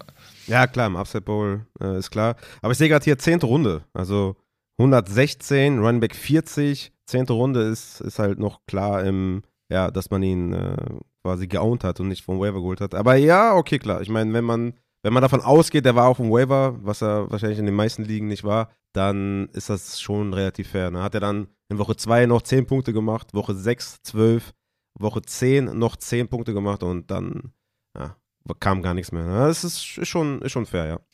Dann haben wir äh, den Most Fun Player und am meisten Spaß die letzten Jahre mit einer Serie. Leider, ich habe anscheinend sehr viele. Äh, ist erst das dritte Anime, glaube ich. Der dritte, vierte, naja, wie auch immer. Auf jeden Fall ist es wieder ein Anime. Also, ähm, Most Fun Player, Most Fun Serie to watch, tatsächlich Death Note. Todes. Äh, ja, Note heißt Notizbuch, glaube ich. Ne? Ähm, würde zumindest passen. Death ja, Notizbuch Note. heißt Notebook. Und Notebook, ja, auf jeden Fall Todesnotiz dann, wie auch immer. Ähm, passt beides. Auf jeden Fall Death Note. Und der Most Fun Player to watch. Ich konnte mich nicht einigen zwischen Josh Allen, Jalen Hurts und Stefan Dix. Und da ich in keiner anderen Kategorie, äh, Spoiler schon mal für den MVP vielleicht, wobei, naja, da würde er nicht reinfallen, aber ich habe in keiner anderen Kategorie Stefan Dix. Und Stefan Dix hat mir so unfassbar viel Spaß gemacht, weil ich hatte den in ein paar Ligen und ich musste mir wirklich um nichts Sorgen machen es, doch, es gab eine Woche, wo ich mir dachte, scheiße, warum lieferst du ausgerechnet diese Woche nicht? Aber das dürfte nur einmal gewesen sein. Deshalb, Stefan Dix hat mir einfach immer Freude gemacht. Genauso wie Josh Allen auch. Diese Kombi hat mir immer Freude bereitet. War most fun für mich. Ja, er hat natürlich echt schöne Spiele gehabt und ist auch ein geiler Typ. Ich, ja, es, gab auch hier wieder mehrere Kandidaten tatsächlich. Also die Hörer sind bei Justin Fields mit 52,8 Prozent. Hurts mit 19,2, Pollard mit 16,2 und ich habe noch Taysom Hill mit reingebracht, weil ich das immer so lustig oh, finde, dass die Defenses da äh, unerwartet den, auf den Run nicht reagieren können. Ja, der wäre most annoying tatsächlich dann wahrscheinlich eher, weil jeder weiß, was kommt und keiner verteidigt. Hat noch einige in den Kommentaren beim most annoying tatsächlich. Fand ich sehr lustig. Shoutout an die Hörer auf jeden Fall. Ähm, ja, ich bin dann bei Jalen Hurts geblieben, weil es, ja, es war einfach komplett krank, ja. was er abgeliefert hat war auch mein Quarterback 3 im, äh, ja, im Draftboard. War in meinem ersten Tier mit Lamar Jackson und Josh Allen, hat von mir ein 10er Rating bekommen. Und ja, es hat einfach super Bock gemacht, den, zu, den Spielen zu sehen. Und er hat ja einfach komplett alles abgerissen. Und das war einfach, wenn du den hattest, ne, das war einfach so geil. Und ja, es hat einfach Bock gemacht, den äh, spielen zu sehen und mit dieser Attitude und ja, es war einfach, es hat einfach richtig Bock gemacht. Ich fand Fields auch cool, so als äh, Wahl hier bei Most Fun Player, aber ich bin dann bei Jalen Hurts geblieben, weil der auch quasi, ich meine, nicht alle hatten den irgendwie so hoch im, in, in den Draft-Rankings und ich hatte den halt auf drei mit einem 10er Rating. Ähm, deswegen fand ich das auch noch cool für mich selber, dass er auch dann so performt hat. Ja. Ja, Jalen Hurts auf jeden Fall mega. Ja, es stimmt. Justin Fields hat mir in einer Woche den größten DFS-Gewinn beschert. In dieser Woche, wo er das erste Outbreak-Game hatte, was eigentlich völlig klar war. Das weiß ich noch. Ich weiß gar nicht mehr, gegen wen es war. Aber er war trotzdem äh, wenig owned. Dementsprechend, ja, most fun fürs, für die Geldbörse tatsächlich. Aber, ähm, oh, nee, der hat mir nicht so viel Spaß gemacht. Nee, also da, nee, Stefan Dix ist in allen Belangen halt schon Jalen Hurts, Stefan Dix, Josh Allen hatte ich ja als, als Dreierpack. Das sind schon die Podestplätze, würde ich sagen. Ja, die waren schon geil. Ja, hm, das ist, äh, ich Josh Allen mal liebe, ne? Wunderbar. Ich das fand aber Pollard, Pollard auch eine faire Wahl, ne? Weil Pollard einfach auch ein geiler Rusher ist, ne? Ein geiler Receiver. Ja, das stimmt. Und richtig geile Big Plays halt einfach auch hatte, ne? Also bei so Maus Fun, ja, denke ich mal, bleiben einem immer so Big Plays im Kopf und, und Pollard hat halt mhm. einfach überragende Spiele mit, mit über 100 Receiving Yards, über 100 Rushing Yards. Also da, den ja. fand ich auch noch sehr fair. Ja, das stimmt, auf jeden Fall. Aber ja, wo wir eben Taysom Hill erwähnt haben, wir kommen jetzt zu The Walking Dead. Ja. The Walking Ach, Dead. Magst du äh, nicht? Ja, geil. Feier ich. Boah, The Walking Dead. Ich, ich weiß gar nicht mehr, bis zu welcher Staffel ich gekommen bin. Zehn oder so. Auf jeden Fall irgendwie nach der, keine Ahnung, nach der zweiten, dritten Staffel ist es ja immer erste Folge, ein richtiger Banger. Da wird reingeknallt, da, da wird, glaube ich, wenn die so 5 Millionen Budget für die ganze Staffel haben, dann werden da 4,5 Millionen verbraten in der ersten Folge. Dann gibt es noch 10 Folgen, die, keine Ahnung, 50.000 pro Folge kosten, wo einfach gar nichts passiert. Und dann gibt es die letzte Folge, wo nochmal die restlichen, ähm, das geht jetzt nicht ganz auf, äh, die restlichen Millionen verballert werden, um dann nochmal einen geilen Cliffhanger zu produzieren. Und so hangelst du dich dann von der ersten Folge bis zu, oh, kann es endlich vorbei sein, zum nächsten Cliffhanger, bis du wieder wartest bis zur nächsten Staffel.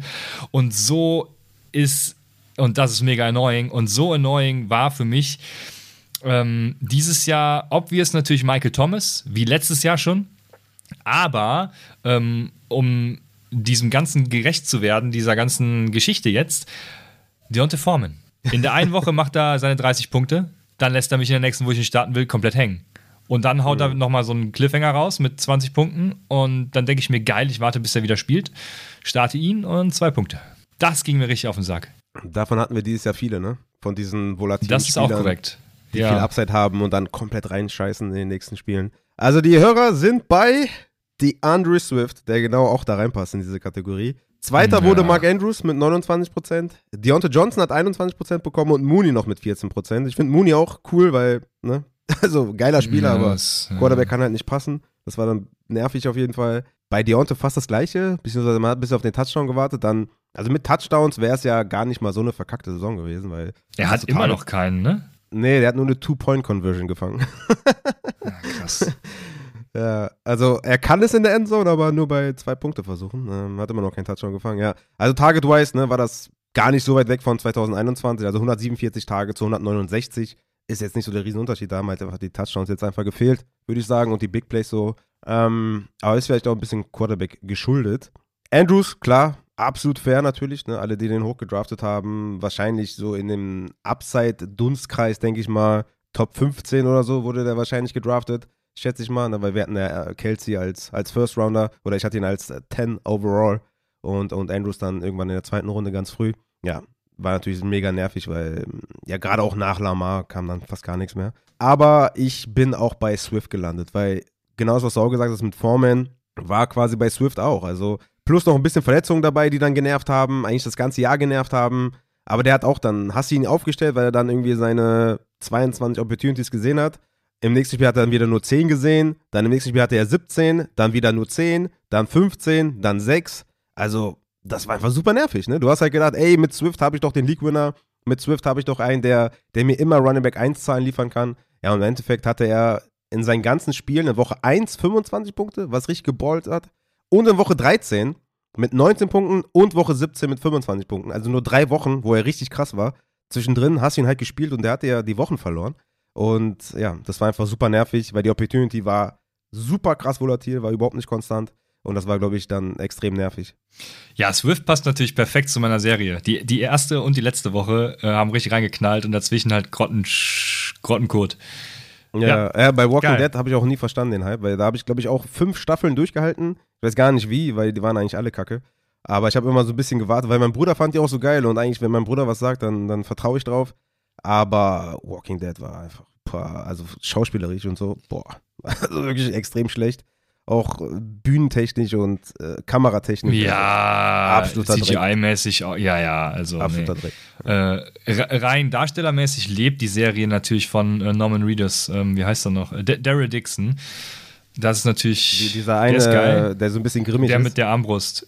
Ja, ja, genau. Ja, ja. den fand ich, ja, den fand ich sogar noch am coolsten, muss ich sagen. Genau, von dem lebt die Serie halt. Das äh, äh, finde ich. Und, ähm, Aber Walking Dead ist ja bis ja. heute in den Top 3, wenn du guckst, ne, geilste Serie ja. und so, taucht es immer wieder auf. Ich, ich, ich kann es nicht nachvollziehen. Ja, das kann ich tatsächlich auch nicht. Äh, jetzt kommt The Last of Us, kommt jetzt als Serie oder läuft sogar schon bei HBO, ich weiß es nicht. Auf jeden Fall The Last of Us. Ähm, ja, geile Spiele gewesen. Mal gucken, ob sich das in der Serie so widerspiegelt, wenn wir schon bei Zombies sind.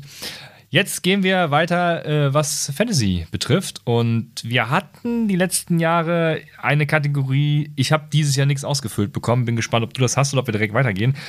Most Hated Player, der durchgestartet ist, ähm, so in dem Sinne. Und ich habe keinen gefunden, weil ich habe dieses Jahr keinen gehasst, der performt hat. Ja, die Kategorie ist neu. Die habe ich einfach mal so da, dazwischen geworfen. Ach so, oder du, oh, ah, okay. Weil, weil gerade du hast, weil gerade du hast auch immer Spieler, die ich du Ich hasse hast. alle. ja, eben, genau. Deswegen dachte ich, es ist für dich prädestiniert, diese, diese Rubrik. Aber äh, ja, ich habe zwei mir rausgesucht. Tour Tango Vailoa, also ich hasse ihn nicht persönlich, aber ich finde ihn als Quarterback nicht gut. Und er war halt Quarterback ja. 11 per Game, hat gut gespielt, richtig krasse Spiele gehabt. Oh, Raphael, der, hervorragend. Das ist mir wieder nicht eingefallen. Super, geil. Mir ist gerade noch ja. Tyreek Hill so, äh, so gekommen, aber Tour natürlich, äh, ja, klar. Mega. Ja. Ich ja, nehme Tour. Ja, okay. Mit Raphaels Ausführungen, die jetzt weitergehen. Ich, ich, orientiere mich an dir und nehme auch Tour. Weil er einfach ne, zwischendurch hat, der hat mal sechs Touchdowns geworfen, dann drei Spiele hintereinander jeweils drei Touchdowns geworfen. Hat, also vor allem auch im Gegensatz zu letztem Jahr einfach, ne, also es war einfach super krass, was der gemacht hat. Und ich habe es halt null kommen sehen. Also ich weiß nicht, wo ich den auf dem Draftboard hatte. Ich, also wahrscheinlich sehr weit hinten. Ich guck mal kurz in die Rankings rein, wo ich Tour hatte. Ich hatte ihn auf 19. Also, ne, ich habe natürlich die Waffen mit einbezogen, also Hill und Waddle. Aber er selber war mir halt ein Dorn im Auge und ist er eigentlich immer noch. Ähm, also abgesehen von irgendwelchen. Ja, er kann halt weiterhin so. nichts, ne? Alles Gute an, an Tour und so.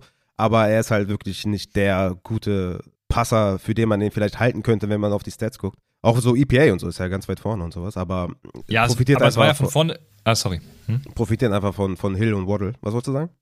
Ja, das ist einfach von vorhinein, also es war die ganze Zeit eigentlich schon klar, nimm Tour sein First Read und dann so, sobald der äh, in seine Progressions gehen muss, verkackt er halt. Und das genau. haben Defenses auch die letzten Wochen gemacht und dann hat man ja gesehen, dass er einfach scheiße ist. Das ist ja dann quasi ab Woche 12 passiert gegen Houston. Äh, da ging es dann so los, dass er ja, nicht mehr über 300 Yards geworfen hat. Ähm, ja, auf jeden Fall ist es Tour dann im Endeffekt geworden äh, bei mir. Ich fand noch Taysom Hill spannend, weil den finden wir auch also als, als Quarterback ja, nicht gut, aber er ist ja ihn selber finden wir doch nicht kacke. Wir finden es nur ja, kacke, dass die Defenses genau wissen, was kommt und es nicht verteidigen können. Ja, genau, deswegen habe ich ihn auch nicht genommen. Aber ja, für mich hat er auch da ein bisschen reingepasst in die Kategorie, aber über alles äh, schwebte dann doch Tour, weil er ja, einfach nicht gut ist und äh, ein bisschen geblendet hat, was die Performance an, an äh, was die Performance angeht und deswegen glaube ich passt er da gut rein. Ja, sehr guter Spieler. Dann kommen wir jetzt zu einer äh, speziellen Rubrik. Oh, ich habe mein Soundboard hier noch. Dann kann ich direkt mal äh, zur nächsten Rubrik übergehen. Und die nächste Rubrik ist Christians Codekicker des Jahres. Und äh, da habe ich mich orientiert, diesmal an keiner Serie, sondern an einem Film. Don't Look Up. Ich weiß nicht, wer den Film gesehen hat. Sehr belastender Film auch tatsächlich, weil man sich immer denkt, das, das, das kann alles nicht sein, aber so ist die Realität. Also Don't Look Up ist tatsächlich ein sehr guter, realitätsnah. Ja, da spielen doch alle, alle spielen damit. Ähm, ich weiß. Ne? Gedanklich zu, zu sortieren, das ist der, ne? Mit dieser Weltuntergang. Ähm, mit Jennifer Lawrence und Leonardo DiCaprio sind, glaube ich, die beiden, die da die diesen Meteoriten mhm. ankündigen. Ich weiß es gerade nicht mehr. Ja, ja, genau. Ja. Ähm, genau, der ist das. Und ähm, ma, ma, jeder weiß eigentlich, dass man nicht mit Kickern spielen sollte, aber alle verwehren sich dieser Tatsache und denken, man muss es trotzdem tun. Also irgendwie passt das dann auch wieder zusammen. deswegen, ähm, Don't Look Up ist passt auch zum Kick durchs Field Goal, Don't Look Up. Naja, auf jeden Fall ähm, Christians Codekicker des Jahres. Der Spieler passt auch hervorragend dazu, weil er einfach gar keinerlei Bedeutung hat für jegliches NFL-Team. Und das ist Matthew Wright. Matthew Wright hat einfach abgeliefert, wenn er gespielt hat. Aber das Problem ist, der war irgendwie nur ein paar Wochen Ersatzkicker und es schert sich jedes Team Dreck um den, weil Kicker einfach komplett auch in der NFL replaceable und austauschbar sind. Aber er hat, ähm, ich glaube, nur zwei, einen Extrapunkt und ein Field Goal verschossen, glaube ich. Ich hab's mir, ah, Mann, ich muss mir sowas aufschreiben. Ähm, auf jeden Fall hat er fast alles getroffen, aber es juckt einfach keinen, weil Kicker irrelevant sind. Matthew Wright hat auf jeden Fall das Beste getan, was er konnte. Mehr als alle anderen dieses Jahr. Und deswegen ist Christians Codekicker des Jahres Matthew Wright. Ja, hat keinen einzigen Extrapunkt verschossen. Also 100% Quote. Äh, stark. Hab, Sogar keinen. ja, okay. Hör, hör, den Namen zum ersten Mal. Äh, stark. Ja, siehst Die Waiver-Werte sind sehr, sehr gut. Also er hat da echt geliefert. die, die, gar nicht mitbekommen, die, dass er überhaupt ein, äh, gar nicht gesehen, dass er gespielt hat. Ja, also äh, daran siehst du schon, ähm, ja, daran siehst du schon, wie das mit den Kickern so ist. Genau, Field Goals, ah ja doch, in einem Spiel hat er zwei verschossen, genau, sonst auch alle reingemacht. Woche 10, ähm, ja. Zwei von vier. Ja. Matthew Wright, auf jeden Fall hervorragender Wire Pickup natürlich auch. Also Wire Pickup des Jahres könnte auch Matthew Wright sein. Ah, Aber so weit möchte ich nicht gehen. Ja, er, ist, er ist auf jeden Fall Christians Coolkicker des Jahres. Er hat ein bisschen wenig Punkte in den Championship Weeks gemacht. Ja, hat er da überhaupt gespielt? Hat er gar nicht mehr gespielt. Nee, ne? Da war er doch dann ja. schon nicht mehr. Ja, ja, genau. Boah, in der einen Woche einfach, was haben wir denn hier für ein Scoring beim Ole in der Liga, Alter? 36,6 Punkte. Let's go. Ähm, ja, dann haben wir, hab noch, hab noch was. Ich habe noch, ich, ich habe vor der Sendung gesagt, ich muss noch Trash TV einbauen. Äh, ja, deswegen, ich habe noch Too Hot to Handle eingebaut. Kennst du Too Hot to Handle? Was ist das jetzt, eine Serie? Ja, too, äh, nee. Trash TV. Nee, Too also, Hot to Handle. Nee, Geil. Trash bin ich ja, bin ich ja komplett raus. Ich gucke absolut null Trash TV. Neueste Staffel wieder richtig geil und Too Hot to Handle ist ähm, mein Undervalued meine Undervalued-Serie, weil ich feiere sie mega. Äh, äh, das ist die einzige Trash-TV-Serie, die ich auch äh, tatsächlich gerne gucke, weil die irgendwie, äh, die hat auch Tiefgang. Die hat auch Tiefgang. Deswegen ähm, Undervalued und ich glaube, sie wird auch weiterhin Undervalued bleiben, genauso wie der Spieler, den ich jetzt nennen werde, und das ist Amon Ra St. Brown. Ich, also wir haben ich bin gar nicht sicher, ob du, ich habe ihn auf jeden Fall krass undervalued vor der Saison und ich ähm, glaube, dass das auch weiterhin so sein wird, weil jetzt alle nächstes Jahr damit argumentieren, ja, Jameson Williams an der Seite und Top Wide Receiver, dies und jenes. Aber was ja damals zum Draft schon klar war, ne? Amon Ross Brown ist einer, der alles kann, aber in nichts Elite ist. Und genau das hat er gezeigt, ist halt eine Elite-Trade, weil er ist in allem geil und ne, braucht nicht in irgendeiner Form Elite sein, sondern er liefert auch genauso ab. Und wie gesagt, ich glaube, er wird weiterhin undervalued im Fantasy, weil jetzt Jameson Williams auch noch dazu kommt. Mal gucken, welcher Quarterback dann dazu kommt. Ob es Goff bleiben wird oder ob es dann jemand anderes wird. Aber ich glaube, dass der weiter undervalued wird. Deswegen Tour to Handle undervalued, even now, Amon Ross and Brown. Mm, ja, ich denke, mittlerweile ist durchgedrungen, dass der einen sehr hohen Flow hat. Ne? Wide Receiver 10 per Game abgeschlossen. Letztes Jahr auch schon sehr, sehr gut gewesen. Ich finde, Tyler Lockett ist auch so jemand, ne? Undervalued even now, glaube ich, auch ein guter Spieler, den man da einbinden kann, ist eigentlich auch fast immer in den Top 15, irgendwie was so Points per Game angeht und den man immer wieder irgendwie vergisst äh, zu erwähnen, dass er dass der super ist. Und Chris Godwin ist für mich auch jemand, der auch irgendwie immer undervalued ist. Also ich bin immer sehr hoch bei ihm, auch Weekly ja, Rankings und so. Aber der kriegt irgendwie auch nicht so die Aufmerksamkeit äh, von den Medien oder irgendwie auf Social Media und so. Aber ja, ich finde ich find alle drei gut. Amon Ra, Lockett, Godwin passen, glaube ich, gut rein. Weil eben auch dieses Even Now, also auch jetzt noch, passt, glaube ich, da bei ja. denen. Ja, vor allem Lockett auch, ne?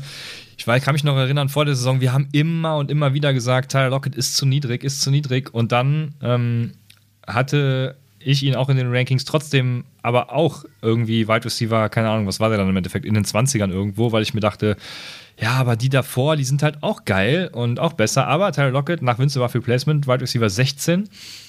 Also, äh, man ja. muss sagen, es, es gab einfach sehr, sehr viele Mid-Round Wide Receiver, die verlockend waren, die dann aber richtig scheiße waren.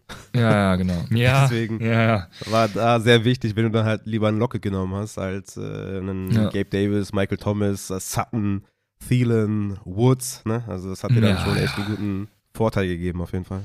Ja, du hast natürlich auch Glück mit Geno Smith dann letztendlich, dass da die äh, Offense äh, klickt in Seattle. Und damit kommen wir auch tatsächlich zu meinem nächsten Award. Und das ist, ich habe jedes Jahr auch so einen zeitlosen Klassiker verliehen. Und der zeitlose Klassiker, der, der, man, der immer geht, der immer abliefert, ähm, den aber, irg- der irgendwie so immer in Vergessenheit gerät, das war für mich Tyler Lockett tatsächlich. Tyler Lockett ist wie King of Queens. King of Queens, irgendwie jeder kennt's. Keiner guckt's aber, weil früher hat man das mal geguckt, als es RTL 2 lief, aber keiner würde sich heute aktiv hinsetzen und King of Queens gucken, glaube ich. Klar, ich, ich habe es heute sogar, ich habe es heute noch getan. Echt? Ja, geil. Ja. ja, und jeder feiert King of Queens. Bevor wir aufgenommen haben, habe ich noch eine Folge King of Queens reingezogen. Und jeder feiert Und das lief, glaub- Lockett. und das lief, glaube ich, auf Kabel 1 dann am Ende noch. Ja, genau, genau, genau. Kabel 1, das kann sein, ja. War, lief dann nicht auch immer wieder Jim mit dem Packers-Smacker und so? Ähm, keine Ahnung. Auf jeden Fall, ähm, ja, Tyler Lockett. Und äh, Kate Johnson kommt dann demnächst noch dazu. Ne? Hat er jetzt seine ersten zwei Receptions und seine ersten zwei Targets gefangen. Also jetzt geht's aufwärts da in Seattle, kann ich euch sagen. Ja. Genau. Ja, Ich, habe hätte noch ihn, zwei äh, Awards. Gerne bei der letzten Kategorie gesehen, King of Queens, aber ist schon, ist schon okay. Was, was, wie findest du Mary Cooper bei zeitloser Klassiker, der immer geht? Mary Cooper, jetzt wo du es sagst, wäre tatsächlich so einer für den Most Hated Player, ne? Also, weil ich, ich kann ja Mary Cooper nix abgewinnen irgendwie. Und äh, äh, ja, aber gut, es war, also es war eigentlich klar, dass mit ähm, spätestens mit Deshaun Watson da, dass es läuft und dass Jacoby Brissett am Anfang läuft, dann Wobei es mit Ja, Brissett deswegen. noch besser war als mit Watson. ja, ja, ja, ja, genau, genau. Also da, gut, das ist klar.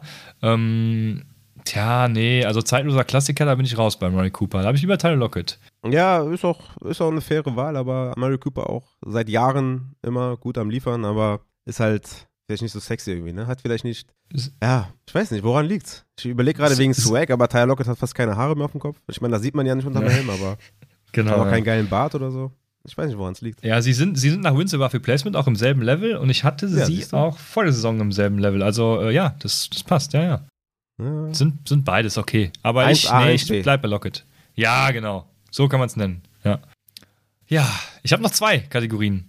Äh, hast du auch noch eine mehr oder hast du nur noch den MVP? Ich äh, hab, also das sind ja quasi deine Special Awards, die du jedes Jahr vergeben, äh, ver, vergeben hast. Äh, Ich habe mich da noch einem angeschlossen, dem Cheatcode, aber Oh ja, ja, mach okay. du mal. Nee, hau du mal den Cheatcode raus. Jetzt bin ich gespannt. Ja, nee, nee, mach du erstmal. Okay. Ähm, weil ich, der Cheatcode ist gleichermaßen auch so ein kleiner Spoiler auf den MVP.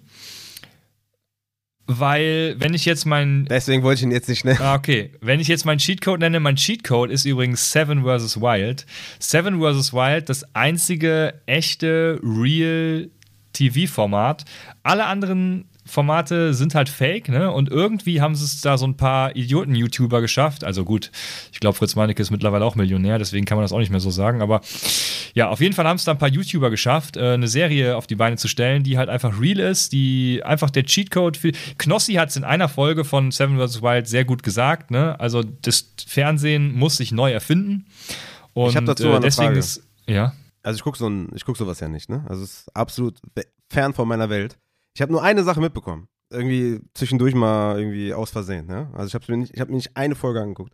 Aber ich habe gehört, dass es wohl so ist, dass Männer und Frauen werden ins, äh, ne, in, also ein Paar, es ist immer ein Paar und beide werden in ein Haus gebracht oder in eine, keine Ahnung, wie man das nennt. Und da warten dann tatsächlich, sind das dann professionelle Anbagger oder was für Anbagger sind das? Weil das, ich habe das so verstanden, dass, dass die Leute, also die Pärchen wissen, dass da Baggerleute warten, also männliche oder weibliche Baggerleute warten. Ist das wirklich so? Weil dann macht es ja gar keinen Sinn. Wenn man ja weiß, dass man getestet wird. Wie, wie dumm ist das denn? Also das mal, deswegen ähm, dieses Real, Realness-Verfahren sehe ich gar nicht, weil das ist überhaupt nicht real. Du weißt ja, du wirst jetzt getestet. Das ist ja einfach nur ein Entertainment-Scheiß, ja. Also wenn ich jetzt weiß, ich komme jetzt in ein Haus, wo ich angemacht werde, ja, dann, dann lass mich ja extra nicht anmachen, selbst wenn ich ein Betrüger bin. Ich glaube, was du meinst, ist Temptation. Temptation Ach Island. so, ist das, ist das was du anderes? meinst. Ach so. Das ist was äh, völlig anderes. Okay. Ja. Bei Seven Ach, vs. Wild ist nicht das werden, Gleiche. Äh, Oh. nein. Ah, Nein, bei Seven vs. Wild werden sieben Leute mit in der ersten Staffel zumindest noch sieben Gegenständen für sieben Tage ausgesetzt und müssen dann alleine, jeder für sich, äh, ja, nennen wir es mal, überleben. Ach krass. Boah, siehst du, da siehst du, dass ich völlig raus bin. Ich dachte, das wäre dieses äh, Pärchen-Ding. Okay. Nee, nee, aber das, beantworte äh, mir. aber ich weiß, was als, du meinst, ja. Du als Experte, beantworte mir diese Frage. Ist das wirklich so, dass auf die so Cheat-Leute warten und die wissen, dass da Cheat-Leute warten? Ja, ja, klar. Ich weiß ab, meine, meine Freundin, äh, meine Freundin, meine Frau ist es ja seit ein paar Jahren, die guckt das immer und ich kann es auch nicht verstehen, wie, wie man das guckt, weil also die Leute sind ja auch so völlige Hohlbratzen, ne? Die, die wie du schon Muss sagst, ja die dann. wissen ja, ja, also die wissen ja, dass sie beobachtet werden, die wissen, dass sie in einer Beziehung sind, die wissen, dass sie da sind, damit nichts passiert, die, keine Ahnung. Also ich, kann's mir, ich kann mir nur vorstellen, dass ich da hingehe halt zum Beispiel mit meiner Frau, wenn ich, wenn ich weiß, oh ja, wir haben eh keinen Bock mehr aufeinander, wir wollen aber groß Fame im Fernsehen und dann kommt dann die große Beziehungskrise live vor Kamera, dann könnte ich es mir halt vorstellen, ne? Aber Ja. ja, sonst, keine Ahnung. Okay, da muss ich echt entschuldigen bei, bei Seven vs. Wild, dass ich das komplett vertauscht habe, weil das scheint ja dann wirklich äh, ganz cool zu sein, anscheinend, so wie du es gerade beschrieben hast, dieses Seven vs. Wild. Dieses Temptation ist, also, äh, ist ja wirklich äh, Britta am Mittag, also das geht ja gar nicht. Ja, ja, da, ja, das ist so. Also ja, viele sagen, Seven vs. Wild wäre langweilig, aber es ist halt, es ist halt einfach real. Ne? Es wird nichts gefaked, um es irgendwie äh, Okay. total Ja, entertaining mal zu cool. machen, sondern deswegen, das ist der Cheatcode für mich, finde ich. Okay. Der okay. Cheatcode im heutigen, in der heutigen TV-Landschaft. Und der Cheatcode, es gibt eigentlich nur einen. Ich werde nachher äh, sagen, warum ich ihn nicht als MVP hatte. Aber der Cheatcode für mich ist aufgrund des Positional Values, jetzt weiß es jeder, Travis Kelsey ist für mich der Cheatcode im Fantasy Football. Nicht nur, ähm, also ich habe so ein bisschen immer auf Wins above Replacement geguckt, aber bei der Tight End Position kannst du halt auch nicht auf above Replacement äh, zu hundertprozentig gucken, Weil alle so extrem schlecht sind nach ihm, ne? ja, und vor allem, weil Wins above Replacement beachtet ja pro Spieltag immer die Top, also wenn du einen Tight End aufstellst, die Top 12. Und Tight Ends kannst du ja eben hervorragend streamen. Da sind ja dann so Leute wie Mo Ellie Cox auch mal in den Top 12. Ne? Deswegen rutscht dann zum Beispiel so Einmal, ein, ja. keine Ahnung, was? Einmal war er da drin, ja. Ge genau, genau, einmal. Und sonst bringt er dir halt nichts. Und dann rutschen die eben so Leute wie Mark Andrews äh, eine Woche mal raus aus diesen Top 12, also kriegen negative Wins above Replacement in dem Sinne. Und, ne, also so, so läuft das mit dem Wins above Replacement ja. Und Travis Kelsey hat eine ganz andere äh, Eigenschaft, weil du, du musst halt gar nicht dieses Streaming-Game betreiben, um immer diesen Top 5 Titan zu finden, sondern du hast einfach immer einen Titan, auf den du vertrauen kannst. Set and forget, sagt man ähm, im Superflex bei dir ja. Und genau das ist Travis Kelsey. Deswegen gibt er dir so viel Value und deswegen, ja, hätte ich ihn ja auch an 1.1 genommen, weil er einfach, du musst dich um nichts mehr sorgen auf Tight End und hast einfach äh, trotzdem einen der Top 5 Wins above Replacement League Winner äh, in deinem Kader, also mega. Und er ist kein MVP geworden wegen Woche 17 oder warum? Nee, einfach weil es da noch eine Person gibt, ähm, die nach Wins above Replacement besser aussieht und äh, ja, die einfach äh, immer geliefert hat und in allen Formaten noch ein äh, kleines Stück drüber war. Immer geliefert hat. Okay, dann. Ja, fast immer. Ah, okay, ja, dann doch. okay, dann lass uns mal zum MVP kommen. Äh, knall mal rein, äh, ja, wen du da so hast und welche Serie oder Film oder. Ja, ich bin gespannt, wen du da hast, weil Ja, ich, ich bin mir beides. immer noch nicht ganz sicher, wen ich nehme. Ja, ich habe ein, eine Serie und einen Film. Und meine, äh, also wie gesagt, es ist ein bisschen Recency Bias, ist noch nicht so alt, die Serie. Dark, wer sie ähm, kennt, wird es wissen. Äh, muss man übrigens am Stück gucken, sonst lohnt sich Aber gut, jetzt sind alle drei Staffeln draußen, jetzt kann man es am Stück gucken. Also Dark, der absolute Serien-MVP. Zumindest Moment für mal, Leute, eine die, Zwischenfrage. Äh, ja. Es gibt auch keine weiteren Staffeln. Nein, genau. Ist abgeschlossen. Trilogie. Okay, dann ist echt nice. Dann kann man sich immer Das ist immer gut, ne? Ja. Mhm. Ja. Ähm, also für meine Frau wäre es nichts, weil die, wie gesagt, ist eher so der Trash-Gucker, wo man nicht bei denken muss. Aber Dark ist mega geil. Und als Film natürlich Interstellar. Gerade Interstellar auch, weil ähm, Interstellar ist halt, ist halt realistisch in dem Sinne, ne? Also, ähm, wie soll ich das jetzt sagen? Also, es wäre in der Theorie alles, was da ist, nicht unmöglich. So, so kann man es, glaube ich, am besten beschreiben. Deswegen Interstellar, ähm, weiß gar nicht, wie der Wissenschaftler heißt, den sich da Christopher Nolan zu, ähm, äh, zur Seite gezogen hat als Berater. Aber Interstellar einfach ein hervorragend geiler, super, mega krasser Film, den ich mir hundertmal angucken könnte. Genau, Dark und Interstellar sind meine MVPs, was äh, so die TV-Zeit angeht. Und Fantasy-wise, ja, war es schwierig. Also, du, ich glaube, die, die Spieler sind klar. Ne? Einen Cooper Cup kannst du nicht nehmen. Ein Cooper Cup, wenn er Season Long gespielt hätte, keine Ahnung, ob es geworden wäre, aber bis er sich verletzt hat, war er es. Dann gibt es natürlich je nach Scoring. Also, wenn ich zum Beispiel jetzt im Upset Bowl bin, dann ist ganz klar Patrick Mahomes der MVP. Ähm, und äh, man könnte auch in PPR oder äh, also in normalen Anführungsstrichen Scorings sagen, Jalen Hurts ist, äh, ist zum Beispiel der MVP einfach. Ne? Ging auch. Aber einer, der über alle Formate hinweg geliefert hat, immer, immer geliefert hat, bis auf eine Woche. Und äh, die Woche schert mich nicht, weil selbst wenn ich diese eine Woche verkackt habe, ähm, es gibt, äh, also kein MVP hat in allen 17 Wochen geliefert. Und jetzt zu sagen, ey, nur weil er in der Finalwoche nicht geliefert hat, ist er nicht der MVP, wäre meines Erachtens Quatsch. Deswegen ist mein MVP ganz klar Justin Jefferson. Ja, okay. Ich habe gerade geguckt, Cooper Cup hat 2021 eigentlich alle Spiele gut gespielt. Also Woche 4 hatte er 9 Punkte. Das war seine Ja, 21. Woche. Ja, okay, ich meinte dieses Jahr. Ja, ja, nee, deswegen wollte ich gucken, weil du meinst, ein MVP also hat nie alle Wochen, es liefert nie alle Wochen gut ab. Deswegen also alle, alle Kandidaten für dieses Jahr. So, das meinte ich. Mhm. Ja, ja, okay. Ich wollte nur mal ein, 2021 mal gucken, wie es da aussah. Ja, Justin Jefferson hat auch viele Stimmen bei unseren Hörern bekommen. Unsere Hörer sehen Austin Eckler als MVP mit 27,7%, Jalen Hurts auf 2 mit 26,1%, Justin Jefferson auf 3 mit 24,3 und Travis Kelsey mit 21,8% auf Platz 4. Ja, du hast schon gesagt, ne, es gibt bei jedem so ein Für und Wider. Ne? Jeder hat Pro und Contra. Es ist insgesamt echt eine schwere Entscheidung, wer MVP wird, wegen halt Woche 17, bei manchen auch Woche 16 nicht gut gespielt. Äh, ja, Cooper Cup, acht Spiele nur gemacht. Er wäre es wahrscheinlich geworden, ne? sind wir mal ehrlich. Also bis dahin hat er, hat er wirklich alles auseinandergenommen. Er wäre es wahrscheinlich geworden. Justin Jefferson halt in Woche 17 nur die zwei Punkte. Das war halt der heartbreaking. Aber wenn man danach geht, kann man halt auch keinen Kelsey nehmen, weil er auch da nicht overperformt hat. 7,8 Punkte gemacht hat in Woche 17. Jalen Hurts hat halt Woche 16 und 17 verpasst. Also den kann man dann, wenn man das Argument nimmt, auch nicht nehmen. Jacobs fand ich eigentlich auch noch ganz spannend als MVP. Ist für mich aber eher so ein Stil, ne? Hatte ja. auch 5,5 Punkte in Woche 16, könnte man auch argumentieren, ob das reicht. Und war halt auch nicht dann der Überbanger, ne, der alles zerstört hat.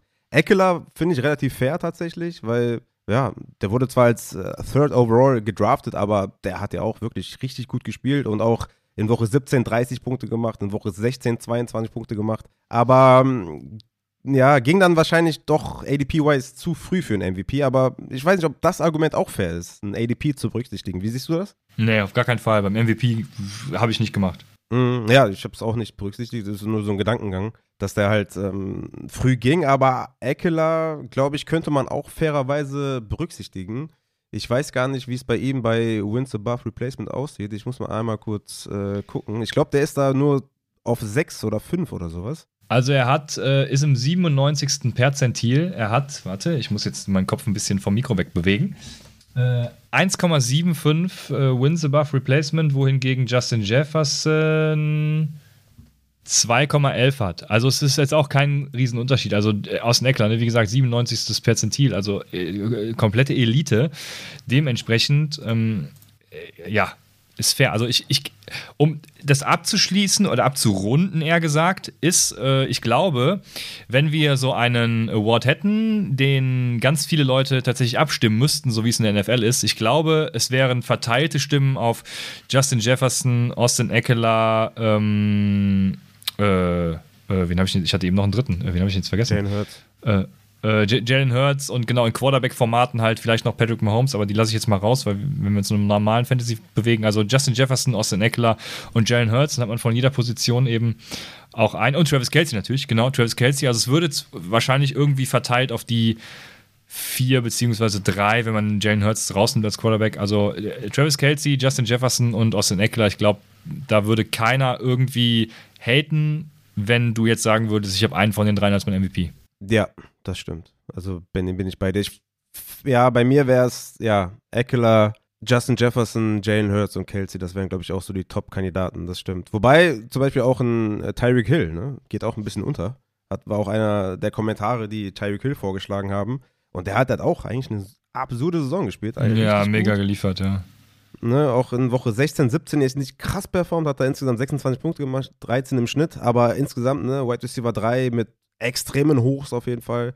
Und äh, ja, Wins above Replacement auch auf Platz 7 tatsächlich von allen Spielern.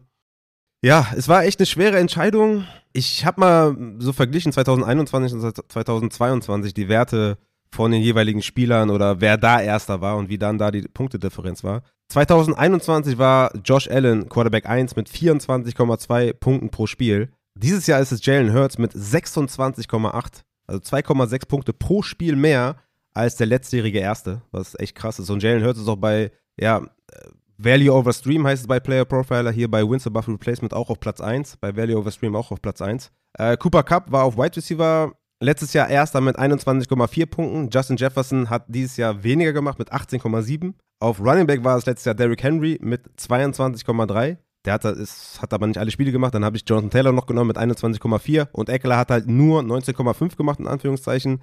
Und auf, auf, auf Titan ist es auch wieder krass. Andrews letztes Jahr mit 14,4 Punkten pro Spiel und Kelsey dieses Jahr mit 15,9.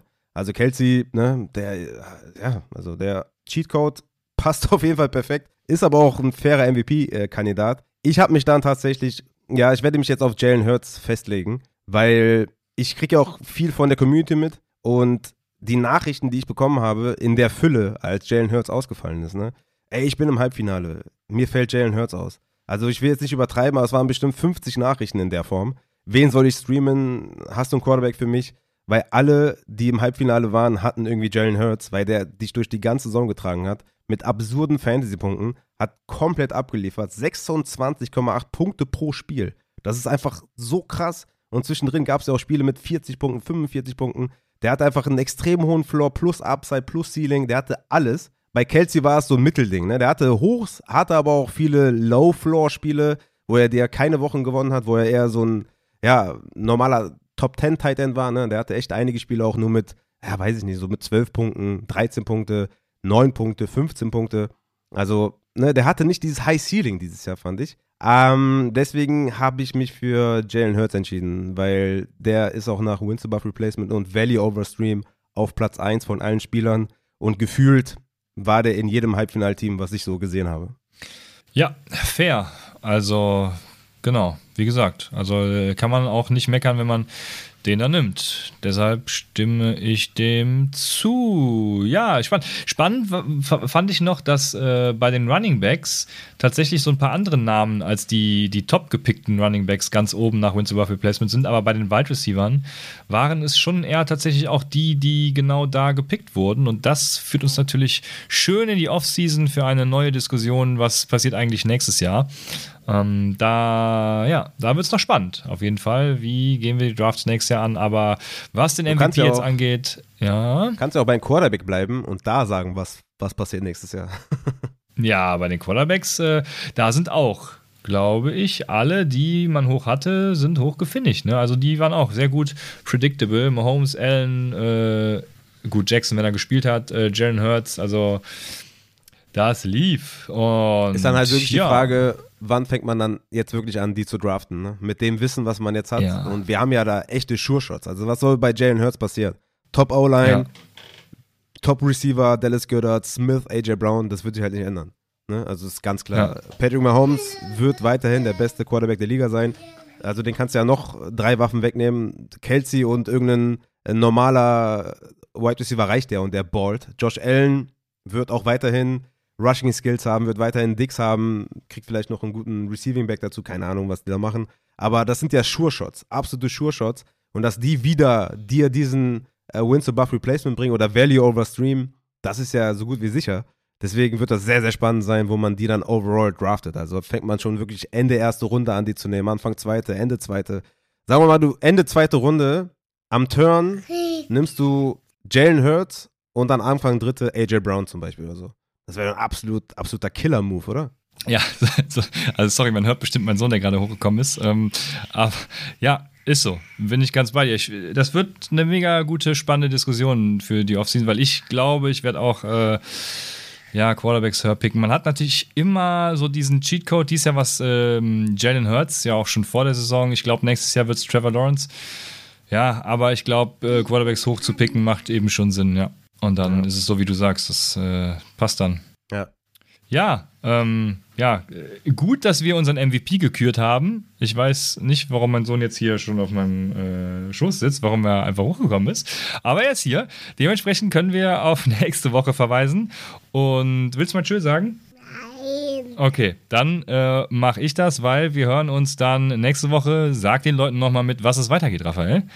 Nächste Woche machen wir, glaube ich, ich weiß nicht mehr genau, welche Reihenfolge. Quarterback und Wide Receiver oder Running Back und. Also ich Nee, ich weiß es nicht genau, wie okay. wir da vorgehen. Ich muss da nochmal gucken. Ich gucke nochmal kurz ins Skript von letzter Woche. Da habe ich das nochmal aufgeschrieben oder hört in die letzte Folge rein.